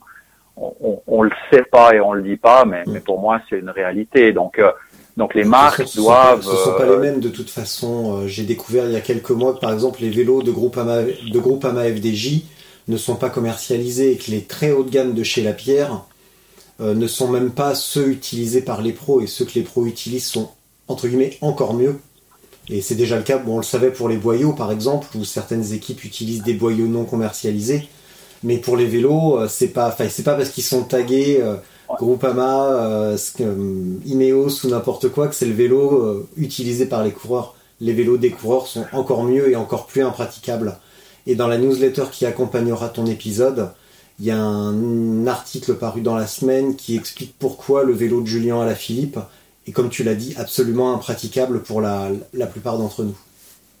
Mmh, mmh, c'est clair, c'est clair. Donc, euh, donc, donc il y a, il y a un fossé de plus en plus grand qui se, qui se creuse entre le, le cyclisme professionnel et la, la, la, masse des pratiquants, surtout les nouveaux pratiquants.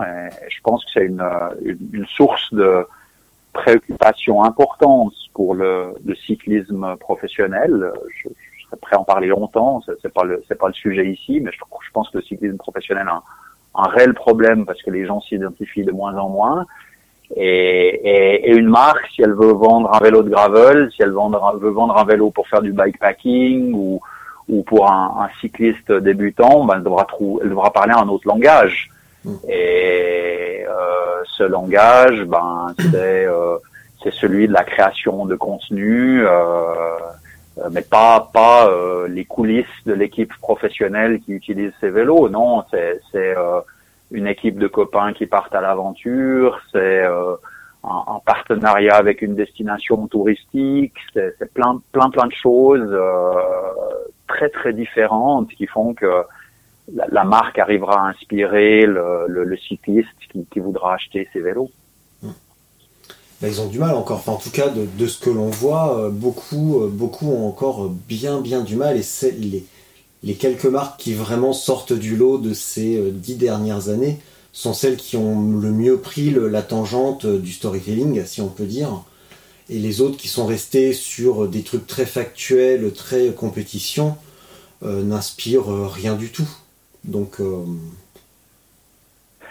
Non, et je pense qu'il y, y, a une raison qu'on qu voit pas. Attention. Ouais, non, non, non je, alors, je, oui et non, ou euh, je suis tout à fait d'accord avec toi, enfin, euh, mais peu, importe, mais... Euh... Vas-y, contredis-moi. C'est ça, c'est comme ça qu'on discutait. Non, en fait, je, je, voulais, je voulais compléter ton propos. Je voulais souligner euh, la justesse de de de, ta, de, de, de ton propos et, et, rajouter simplement que peut-être que ils ont envie, mais comme ils sont tellement liés au cyclisme professionnel, qui leur coûte tellement cher, c'est-à-dire que le 90% de leur budget passe dans euh, le partenariat qu'ils ont avec leur équipe, que finalement, il leur reste plus beaucoup de ressources à consacrer pour créer des beaux contenus, pour inspirer les nouveaux pratiquants, etc., etc. Donc, euh, je, je, viens un petit peu, euh, je sais pas si je suis, je viens les, les, les défendre, mais je l'ai constaté de l'intérieur en, en, discutant avec des, des, des gens du, du, du sérail finalement et ils ont envie de faire plein de choses mais parce que je leur ai proposé des projets je leur ai dit bon, on peut faire ça on peut faire ça c'est super etc puis quelquefois la réponse c'était oui on aimerait bien mais on n'a pas on n'a pas les budgets et puis on n'a pas le temps de s'en occuper parce que notre équipe pro euh, nous, nous occupe complètement. Ah non tu viens pas de les défendre du tout rassure-toi ah non, c'était pas une défense, c'était accablant. Euh, Dis-moi, comment on devient influenceur Parce qu'on peut dire que tu l'es, finalement, oh. vu que tu te permets euh, récemment un article sur euh, qu'est-ce qu'est un bon influenceur comme un bon chasseur. Alors, comment on devient un influenceur Alors, je suis probablement la, la, la, plus mauvaise personne pour répondre à cette question parce que j'ai un, un, rapport assez euh, assez critique par rapport au, au phénomène. Donc, euh, donc je pense que je suis, je suis pas le, je, je vais pas lancer un, un, cours en ligne sur comment devenir un influenceur et, et euh, euh, je, je vais pas devenir riche avec ma, ma formule magique pour euh, pour ça. Maintenant, c'est vrai que le, le, le, ce phénomène est, est présent partout. Euh, parce que justement, bah, les marques, elles, elles cherchent des moyens de, de, de d'être plus proches des, des, pratiquants, du cycliste lambda. Mm. Et, et puis, euh, alors de nouveau, je suis pas un théoricien des influenceurs, hein, donc euh, je pense qu'il y a plein de gens qui écoutent ce, ce podcast qui, qui, qui, en connaissent beaucoup plus que moi sur la question, mais mon impression, c'est que une marque, ben, elle se dira, voilà, je vais dépenser euh, beaucoup pour, euh, pour, pour pour que euh, Julien Alaphilippe euh, porte, utilise mes produits, etc. Mais c'est pas tout parce que euh, j'aurais aussi, euh, je vais aussi pouvoir, euh, euh disons, atteindre les gens si le, le, cycliste de la rue utilise mes produits. Donc finalement, d'avoir des gens qu'on rencontre en vrai ou ou à qui on peut davantage s'identifier, qui utilisent des roues, qui utilisent des habits, qui, euh, euh, qui, enfin, qui, un casque, peu, peu, importe, quoi, ou une destination touristique finalement, hein, euh, d'avoir de, de, de, des gens qui sont des, des, ambassadeurs de ces marques. Euh, euh, mais qui, auquel on peut s'identifier, bah, c'est tout aussi efficace. Ça fait partie du mix en tout cas. Donc, euh, donc ça c'est c'est un phénomène qui est connu. Et puis de l'autre côté, de la part de, des, des de, de, de, ben, de, ceux qui peuvent aider les marques, ben, c'est vrai qu'il se développe tout un tout un marché. Euh, on, on, est tous des influenceurs finalement. À, à, à un, niveau ou un autre, hein, parce que si on roule avec un copain et puis qu'il a un beau vélo, ben peut-être qu'on aura envie d'acheter le vélo et puis et puis le copain il aurait été un influenceur. Hein, donc euh, donc je dirais que le, phénomène il n'est pas nouveau, mais c'est vrai que c'est devenu très très systématisé et on voit des, marques ou la plupart des marques qui vont recruter des influenceurs et qui vont euh, rentrer en contact avec des gens qui correspondent à un certain profil et, et, et avoir des, des accords avec ces ces, ces personnes pour que euh, elles deviennent euh, qu'elles influencent leur euh, leur audience pour à la fin que, que, que plus de gens achètent les produits de la marque. Que ça banque. Et toi, comment tu que bon, faut bien qu'on en parle un petit peu. je suis payé pour ça aujourd'hui, donc il faut qu'on en parle. Pourquoi tu pourquoi tu choisis de d'être ambassadeur pour une marque plutôt qu'une autre? Est-ce que d'une manière éthique ou déontologique, tu pourrais refuser de collaborer avec une marque, quelle qu'elle soit? Alors certainement que oui, euh, parce que euh, pour moi, j'en vis. Bon, déjà, j'en vis pas, hein, donc c'est pas, c'est pas mon, c'est pas mon gagne-pain. Hmm. Euh, moi, je, je, vis des photos que je, je, je, fais, des reportages que je réalise, du, du, travail que je fais avec des destinations touristiques pour les, les aider à, à développer leur offre euh, euh, vélo et puis euh, de plein, un certain nombre d'autres choses liées au, au vélo. Donc, donc pour moi, c'est une opportunité d'être en contact avec des marques, d'utiliser des, produits de qualité, et puis, bien sûr, de, pouvoir mettre à disposition de ces marques une certaine plateforme, parce que ben, euh, mon, mon, audience sur les réseaux sociaux est là, euh, les, les, le contenu que je réalise pour mes partenaires est, est, est là, donc euh, donc j'en profite clairement et à la fin je suis très content si la marque a pu avoir une visibilité et puis si moi je peux utiliser des produits de, de, de qualité et, et, et, en plus faire des trucs qui sont qui sont fun quoi. Hein. Mes trois jours de bikepacking, ben ils vont être rendus plus fun parce que euh, j'aurai à l'esprit de d'utiliser de, des produits, de les montrer et puis de, de, de continuer à, à, à, travailler sur sur mon storytelling et, et, et tout ça. Donc, euh, donc donc voilà. Après comment je l'ai choisi, bon, euh, déjà, je suis quand même pas à un niveau de notoriété qui me permet de, de, de faire, mon, de faire mon marché comme ça et puis de, de, de passer d'une marque à l'autre.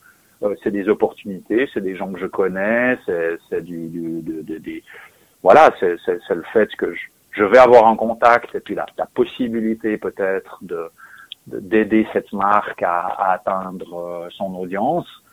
Euh, mais euh, mais pour moi, euh, il faut il faut que le produit soit de qualité quoi. Hein. Si si je roule sur un vélo, ben c'est quand même quelque chose, c'est essentiel. Donc je vais pas rouler sur n'importe quel vélo. Je veux quelque chose qui soit adapté à ma pratique, qui soit solide, qui soit qui soit fiable et qui me donne du, du plaisir. C'est un moyen, c'est pas une fin hein, finalement. Donc même chose avec avec tout sorte d'autres euh, d'autres partenaires finalement. Et d'ailleurs, bah, tu une, une, boîte comme Velocio, eux, une, une, marque comme eux, eux, ils, ils, font différemment parce que leur programme d'ambassadeurs, je veux dire, c'est du c'est du solide quoi. Déjà, ils en ont des dizaines. Je sais pas, moi, je, je pense qu'on est presque 100, peut-être même plus d'ailleurs. Et puis, euh, euh, alors on est on est bien traité, hein, on reçoit euh, relativement généreux en termes de de produits, mais on se sent vraiment partie d'une communauté. Donc c'est pas simplement tiens voilà voilà euh, 500 euros d'amis et puis tu vas nous faire des posts Instagram quoi. C'est euh, on, on, on, nous on, se sent vraiment partie d'une communauté et je pense que ça marche. Je pense que les gens qui, qui sont des ambassadeurs, ils, ils contribuent à vraiment euh, diffuser le, message d'une manière euh, authentique parce qu'ils en ont envie et puis c'est en accord avec ce qu'ils font et ce qu'ils sont Euh, ça, c'est ça, c'est du solide. On va faire une petite transition vers l'épisode suivant, qui sera avec Amael. Et Amael m'a dit que tu connais très bien parce que vous êtes voisins. Il m'a dit le gravel, c'est la, la discipline qui a le plus d'avenir en termes de- d'exploration, mais aussi de sécurité. Est-ce que tu valides les propos d'Amael Alors c'est très drôle que ce soit Maël qui parle d'avenir dans la sécurité, hein, tout d'abord, Ah bon? Parce que je veux pas, je veux pas faire l'épisode d'Amael avant lui, et je me réjouis surtout de de l'entendre, euh, parce qu'on est effectivement voisins euh, à, vol d'oiseau. Je pense qu'on doit être à 4 kilomètres l'un de l'autre. Moi, je suis un petit peu plus haut sur la montagne que lui, mais mais euh, mais, mais ma- nos pratiques du gravel pourraient pas être plus euh, plus, plus opposées, hein, parce que moi je suis quelqu'un qui aime euh, monter, qui aime euh, la, la, la méditation dans l'effort et, et, et mon, mes- mon, mon hormone c'est l'endorphine, hein, donc donc ça c'est ça c'est clair, tandis que tandis qu'Amael qui est un, un, un excellent cycliste, euh, très très entraîné et, et très performant, lui, son hormone, c'est l'adrénaline. Lui, c'est la descente, c'est euh, et il fait des choses avec un vélo de gravel que, que moi-même sur un vélo de descente, je, je, marcherais. Hein, donc, euh, donc, donc, euh, c'est assez drôle qu'il parle de, de sécurité, mais, mais je comprends très bien et je suis d'accord avec lui sur le fait que ben, quand on quand on fait du gravel, il n'y a pas de bagnole. Et puis quand on est sur la route, il y a des bagnoles, et puis que Aujourd'hui, euh, le- les bagnoles sont, sont un gros problème sur la route. Quand j'ai commencé à faire du vélo en 83, 84, bah, il y avait déjà des voitures, mais il y en avait beaucoup moins. Elles étaient beaucoup plus petites qu'aujourd'hui, donc on cohabitait bien. Mm. Et puis, euh, ben, aujourd'hui, 37, 38 ans après, euh, il n'y a pas plus de routes, mais il y a deux ou trois fois plus de bagnoles. Elles sont plus larges, plus grosses, plus plus dangereuses. Euh, les gens regardent leur smartphone, euh, font des conneries qu'ils faisaient pas avant, et puis euh, c'est un problème. Donc euh, moi, quand je roule sur la route, je cherche clairement à, à m'écarter du trafic. Mais c'est sûr que la, la meilleure manière de pas avoir de trafic, bah, c'est de faire du gravel, parce que à part le le paysan ou le chasseur dans son 4x4, qui en général regarde pas son smartphone, ben euh, on- n'a pas de bagnole. Est-ce que c'est pas aussi un moyen plus ludique d'amener euh, d'amener les gens euh, à la pratique du vélo? Parce que finalement ce qui est intimidant c'est bah, c'est la route, c'est la, la, la dureté du revêtement, c'est le, contact avec les, relations et les contacts parfois rugueux avec les automobilistes euh, qui peuvent être euh, qui peuvent être parfois euh, intimidants pour les, nouveaux pratiquants. Alors que là, on- encore une fois, on, on revient à la même chose, on s'affranchit de tous ces problèmes-là parce qu'on on élimine ces problèmes. Ah bah c'est clair, c'est clair. Aujourd'hui, le principal obstacle pour quelqu'un qui qui veut se mettre au vélo de route, c'est la, la peur des bagnoles. Ça c'est Mm. c'est absolument clair et c'est une peur qui est tout à fait légitime. Et et, euh, une, une- et- mais en plus, je peux même pas nécessairement blâmer les automobilistes. Bon, je suis déjà un automobiliste moi-même, hein, donc. euh, euh, mais, euh, euh, mais mais en plus, je veux dire, euh, c'est c'est l'augmentation du trafic. Pour moi, c'est ça le, le, le, le problème principal.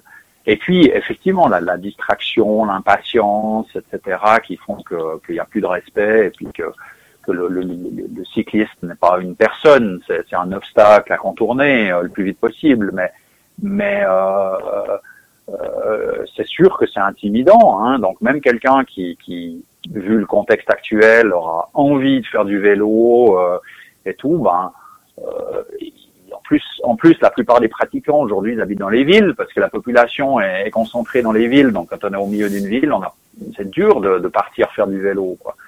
Donc, euh, donc de, de savoir qu'il y a un truc qui s'appelle le gravel, qu'il y a des vélos qui sont adaptés pour ça, et puis qu'on peut être en pleine campagne ou montagne à, à- à- avec euh, avec uniquement des, des, des randonneurs et d'autres cyclistes autour de ça, c'est quand même euh, une, une proposition un peu plus euh, euh, séduisante. Et ceux, les détracteurs qui pourraient dire euh, ouais mais euh, ton vélo euh, il a des gros pneus à crampons, c'est un VTT, c'est juste un VTT des années 90 avec un guidon route, tu leur réponds quoi? Je leur réponds rien parce que pour moi aujourd'hui ils c'est devenu une minorité quoi. Aujourd'hui, je pense même que le, routier, en plus on dit le routier pur et dur, le vététiste, le, le, le, le, cyclo, etc. Mais est-ce qu'il existe? Est-ce qu'il y qu'il y a encore beaucoup de gens qui sont uniquement dans une pratique? Finalement, moi je crois pas. Je crois que le, le routier pur et dur, il sait ce que c'est que le gravel, il a envie de faire du gravel, il est curieux, au moins, au, au, au, au minimum, il est curieux, et je pense que beaucoup de routiers ont un vélo de gravel aussi. Donc, je pense que la, la chose a quand même nettement évolué, et, aujourd'hui, le truc le plus sexy dans le vélo, c'est le gravel. Point final, quoi. Il y a, plus, on, on, n'en est plus à, à une pratique de niche, quoi. Euh, je veux dire, tout, tout le monde veut ou a, ou a un gravel parce que c'est cool. La Suisse se réveille. Tu viens de faire une affirmation sans aucune nuance. Oh, ça j'adore. Il m'aura fallu deux heures pour te dérider. Mais au-delà du, en plus du gravel, comment est-ce que tu as une, parce que je reviens un petit peu sur la TCR, sur l'évolution des, des épreuves longue distance ou ultra sur route. Euh, au moment où tu l'as fait, c'était quand même encore une discipline de, de vagabond, d'aventurier, de hors-la-loi et euh, tout ce qu'on peut retrouver comme synonyme. Aujourd'hui, on voit aussi que beaucoup, beaucoup de cyclistes traditionnels euh, souhaitent s'y mettre. Qu'est-ce qui, s'est passé finalement euh, dans, qu'est-ce qui, qu'est-ce qui a fait basculer finalement la, vision que l'on en avait? Parce que jusqu'à il y a quelques années, les longues distances, c'était Paris-Roubaix, c'était les cyclos, et jamais on aurait mis un cycliste euh, routier traditionnel sur ce genre d'épreuve. Euh, il aurait fallu mettre des sacoches, et les sacoches, c'est synonyme de cyclotouriste. Sacrilège. Ouais, alors moi je pense qu'il y y, y a plein de choses. Il y a une évolution du matériel, hein, parce que le vélo de gravel d'aujourd'hui, il, permet de, faire des choses que on faisait pas avec le, vélo de route euh, avant. Hein. Euh, comme j'ai dit en 2013, j'ai fait un, un été de d'exploration euh, loin du goudron avec mon vélo de route. C'était drôle, mais mais quand même quoi. Il y avait, quand même des limites quoi. Tandis qu'aujourd'hui, avec un vélo de gravel, on va on va quasi partout. Donc euh, il y a cette évolution. Mais pourquoi il y a eu cette évolution? Bah Parce qu'il y a eu une demande des pratiquants auxquels les, les fabricants ont répondu. Pourquoi les fabricants, enfin pourquoi il y a eu cette demande? Moi, je pense qu'il y a déjà une évolution au niveau euh, sociétal, Euh, parce que en même temps que les routiers se sont mis au gravel, les marathoniens se sont mis au trail. Euh, et puis c'est pas simplement de changer de surface, hein, c'est pas simplement de passer du goudron au, au- au sentier, mais c'est de, de passer d'un, d'un- de l'objectif ultime qui était de faire 42,195 km à faire aujourd'hui euh, 50, 80, 100, 160 km en, en trail, c'est la même chose. Donc si ça s'est passé en, parallèle dans les deux disciplines, c'est que il y a, y a- y a un, trend euh, euh, général. Donc on, on, surfe sur cette vague. euh, et puis moi, j'en suis super heureux parce que parce que ça fait 38 ans que, que je fais du vélo et puis et puis je me suis jamais ennuyé parce que ça a toujours changé. Ça il y a toujours eu des nouvelles choses à faire. Voilà, tu viens de me, griller ma question, mais est-ce que justement c'est une nouvelle pratique? Alors là, tu viens de te focaliser sur le gravel, mais je voyais ça aussi d'une manière plus générale en englobant, en englobant la route. Euh, est-ce que ça a renouvelé un petit peu ton ta passion finalement? Est-ce que si les, les pratiques étaient restées euh, un petit peu figées, si on n'avait pas connu ces évolutions euh, sur ces dix dernières années, t'aurais toujours, malgré les années, la même la même ferveur, la même passion? Alors que là, tout s'est pratiquement renouvelé et on, c'est plus le vélo qu'on connaissait il y a 15 ans. Je pense que j'aurai toujours la passion parce que le, vélo, je suis tombé dans- dedans quand j'étais petit, donc euh, je vais en faire jus- jusqu'à ce que je sois plus capable d'en faire. Donc ça c'est ça c'est une certitude. Euh, ma pratique, elle a elle a changé. J'ai beaucoup de plaisir à faire du bikepacking, du gravel euh, aujourd'hui. Maintenant, euh, si je regarde le, le- le nombre d'heures que je passe sur mon vélo, j'en passe quand même encore une grande majorité à faire de la route. parce que c'est comme ça que je m'entraîne, parce que c'est c'est ce que je c'est ce qui est le plus facile mentalement finalement à à, à faire.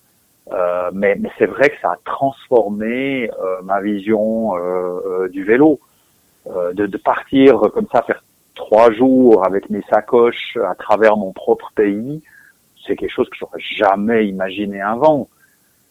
Le, le plus aventurier que je pouvais imaginer dans mon propre pays, c'était de prendre le train. Oui, je pouvais partir chez moi, faire 150 bornes puis rentrer en train.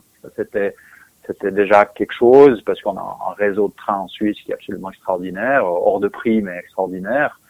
Et euh, je pouvais je pouvais le faire. Mais mais aujourd'hui de, de me dire que si si je veux dans une heure je pars et puis je rentre dans trois jours hein, et puis et puis je, j'aurais j'aurais eu une expérience, une, une micro-aventure. euh, euh, oui, ça l'a ça l'a transformé, mais mais en même temps, à, à- à mon niveau, il y a d'autres choses qui ont transformé ma pratique. Il y a il y a la photo, il y a la création de contenu. Ça c'est quelque chose qui, qui s'est aussi installé peu à peu dans ma vie et qui est devenu euh, partie intégrante de de mon expérience. euh, sur deux roues. Quand, quand je pars sur mon vélo, j'ai les yeux partout et puis et puis je regarde le paysage, les cyclistes complètement complètement différemment. Donc ça c'est c'est aussi quelque chose qui était totalement absent de, de mes de mes tours du lac Léman euh, hivernaux euh, il y a y a 30 ans. Bah, puis là, le, là, tu viens de dire euh, découvrir son propre pays, Euh, le côté Covid, confinement, etc. Ça, ça, ça oblige quasiment les gens à, bah, c'est pas que ça les oblige, mais enfin si, ça les oblige à, à rester, à explorer finalement les alentours. Avant, bah, comme tu le disais, on allait, on, allait dans un pays étranger où on n'allait pas forcément visiter le pays dans lequel on habitait. Et là, on, découvre que ouais, bah, en bas de chez soi, on peut partir euh, quelques jours et on découvre des trucs, euh, des trucs dingues. Ah bah ça c'est absolument clair. Les, Suisses ont découvert que leur pays était un paradis du vélo. Euh, le, cycliste helvétique lambda, qu'est-ce qu'il voulait faire avant? Il voulait aller grimper l'Alpe d'Huez parce que c'était le, le Graal, quoi. Euh, sans se rendre compte qu'en Suisse, il y a, il y, a, y a mille côtes, bosses, cols qui sont mieux que de l'Alpe d'Huez.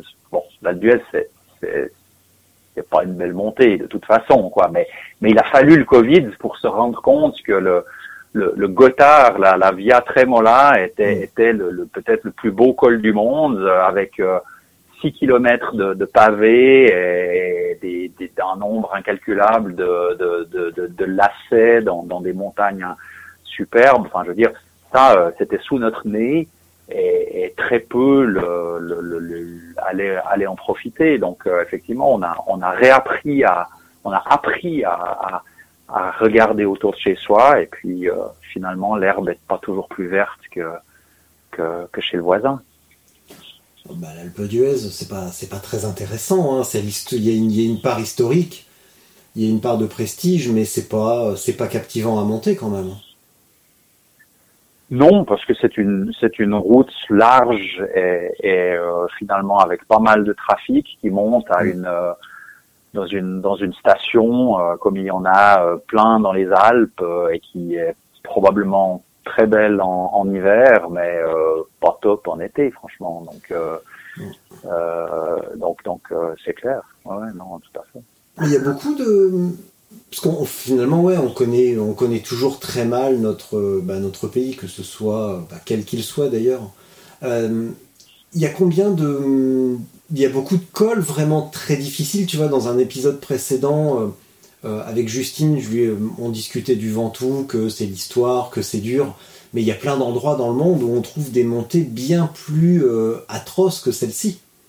Le Ventoux est dur, mais c'est pas non plus, euh, c'est pas, c'est pas infaisable. Et je suppose qu'en Suisse, il y a des endroits bien plus difficiles. Tu parlais du Gothard. Je suppose qu'il y a des endroits hyper difficiles. Oui, hy- hyper difficile, euh, peu connu et, et où l'expérience de, de, de- grimper est, est- est fabuleuse. Euh, le, le, le Ventoux, j'ai alors j'ai pas la même euh, le même euh, le même dédain que l'Alpe d'Huez parce que je pense que ah bon, pour ça l'Alpe d'Huez je l'ai fait plusieurs fois et puis j'ai eu du plaisir. Hein, donc euh, c'est du vélo, c'est bien, il faut le faire une fois dans la vie. Donc, je veux pas non plus faire une, une fixation sur sur le, le, sur, sur le, le Ventoux a d'un point de vue visuel est quand même est quand même quelque chose quoi. Un des, un des plus un des plus beaux reportages que j'ai fait jusqu'ici, c'était le Ventoux quoi. J'étais au, au, fin octobre par une magnifique journée, pas un chat, j'ai fait des des, des, des clichés extraordinaires. Donc donc ça, je crois que c'est c'est quelque chose. Euh, mais c'est vrai qu'en Suisse, on a des, des, des cols euh, où il y a très très peu de circulation qui sont fabuleux. Moi, chez, près de chez moi, j'ai un col qui s'appelle le Sanetch. Euh, on part de la vallée du Rhône, donc à 450-500 mètres d'altitude. Le sommet est à 2002, donc euh, c'est à peu près la dénivellation du Stelvio, hein, à 100 mètres près. Euh, mais sur les 48 lacets du Stelvio, il y a, y a 48 000 voitures, motards et camping-cars. Là, il y a personne parce que c'est un cul-de-sac. Et puis on part, on part dans les vignes et on arrive au pied d'un glacier, quoi. Donc c'est un truc absolument incroyable. On passe dans les pâturages, on, on traverse des paysages euh, d'hiver, euh, des, climats, il fait 15 degrés au sommet de moins que, qu'au pied. Enfin, c'est c'est, fabuleux et, il y en a il y en a d'autres des, montées comme ça euh, qui sont qui, sont qui sont fantastiques et qui méritent d'être découvertes. Est-ce que tu as l'impression que tout ce qui nous est arrivé c'est bah, cette dernière année et comme on disait à l'instant l'évolution du cyclisme, on accepte plus l'imprévisibilité finalement des, des, parcours où bah, l'Alpe d'Huez, le Ventoux, c'est balisé. Ça peut être dur, mais tu sais que tu arrives d'un point à un autre et c'est toujours à peu près linéaire. Il n'y a pas de, il a pas de grosse surprise.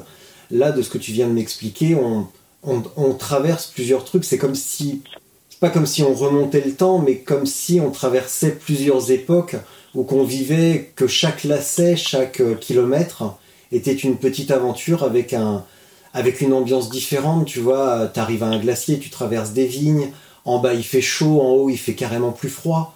Il euh, y, a, y, a, une amplitude d'expérience finalement sur ce col qu'on ressent pas ailleurs.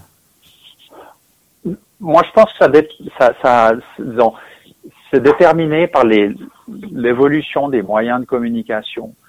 Parce que je pense que quand j'ai commencé le vélo, d'aller d'aller faire l'Alpe d'Huez ou de me dire tiens euh, on va on va on va avec mon club on va aller euh, rouler euh, dans les dans les Alpes ou comme ça c'était de l'aventure. Parce que finalement qu'est-ce qu'est-ce qu'on connaissait de l'Alpe d'Huez? C'était des des images pixelisées sur une télévision c'était un reportage dans un magazine qu'on achetait religieusement chaque mois un livre sur l'histoire du Tour mais finalement, euh, on savait pas trop ce que c'était l'Alduez. Aujourd'hui, l'Alduez, on en a, euh, on en a des heures sur YouTube, des millions de photos sur Instagram, euh, et, donc on a déjà l'impression de l'avoir fait avant de, avant d'y aller. Euh, donc pour avoir quelque chose d'aventureux, eh ben, euh, il faut aller un peu plus, un peu plus loin. Mais je pense que d'aller faire du vélo dans un autre pays, c'était, c'était déjà quelque chose qui, qui, qui vaut euh, la, la, la, la, découverte du, du col du Sanetch euh, aujourd'hui. Euh, et, et, pourquoi est-ce qu'on s'y intéresse? Je veux dire, personne ne connaissait le Sanetch parce que finalement, il était, il était pas dans, un, dans aucun bouquin, aucune course pro n'y avait été. Euh, comment est-ce que toi, tu aurais pu en, en, entendre parler, franchement? Euh, Sauf si tu t'étais passionné pour la région ou que sais-je.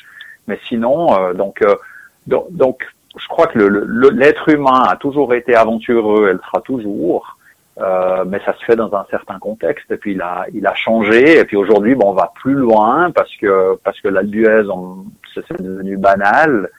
Et puis la, la prochaine frontière, c'est le Sanetch. Et puis celle d'après, c'est le Gravel. Et puis je sais pas quelle sera celle d'après. La Lune, Mars. Voilà. Mars en fat bike. Ah, ça pourrait être super drôle, imagine. Imagine. Elon Musk sur un fat à traverser. Euh, et, en, plus, il en est capable, le bougre. Je suis sûr qu'on pourrait lui, on pourrait lui proposer ça entre deux joints. Ça pourrait être. Je, peux, je suis sûr que ça pourrait, ça pourrait l'éclater. Est-ce que tu vois euh, quelque chose à ajouter, Alain? Euh, Je sais pas. il reste combien d'heures là? Ah bah moi j'ai signé, moi j'ai signé avec Vélotio pour 8 heures d'épisode. Alors euh, là il nous en Oh, reste 6. d'accord. voilà. Non, écoute, je crois qu'on a, on a, qu'on a fait le on- tour, On a, hein. on a fait le tour. On a Ouais. fait le tour, effectivement. Ouais. Euh, bah écoute, du coup, je vais, euh, bah, je vais te remercier parce que, euh, parce que de toute façon, enfin, je te l'avais dit, euh, partenariat ou pas, euh, de toute façon, tu étais sur ma liste. ton site, je le suis depuis trois ans. Euh, parce que ça a fait partie de ma documentation quand j'ai créé Spotzel, donc de toute façon, tu étais sur ma liste dans ma dans ma dans ma euh, dans la liste de mes cibles pour faire euh, quelque chose. Euh, et je suivais depuis bien longtemps ce que tu faisais. Là, l'opportunité s'est peut-être présentée un petit peu plus vite que prévu, mais de toute façon, euh, ça, ça serait produit un jour ou l'autre. Donc j'en profite pour te remercier et bah, je vais te laisser pour la minute de solitude que tu connais euh, donc euh, par cœur forcément. Donc, donc je te remercie encore une dernière fois. Je te laisse pour ta minute et tu le sais, quand tu as terminé, tu raccroches. Donc Alain, merci et à très bientôt. Merci Richard. La minute de solitude. Alors, comme je suis un, un- un auditeur euh, assidu du podcast, j'ai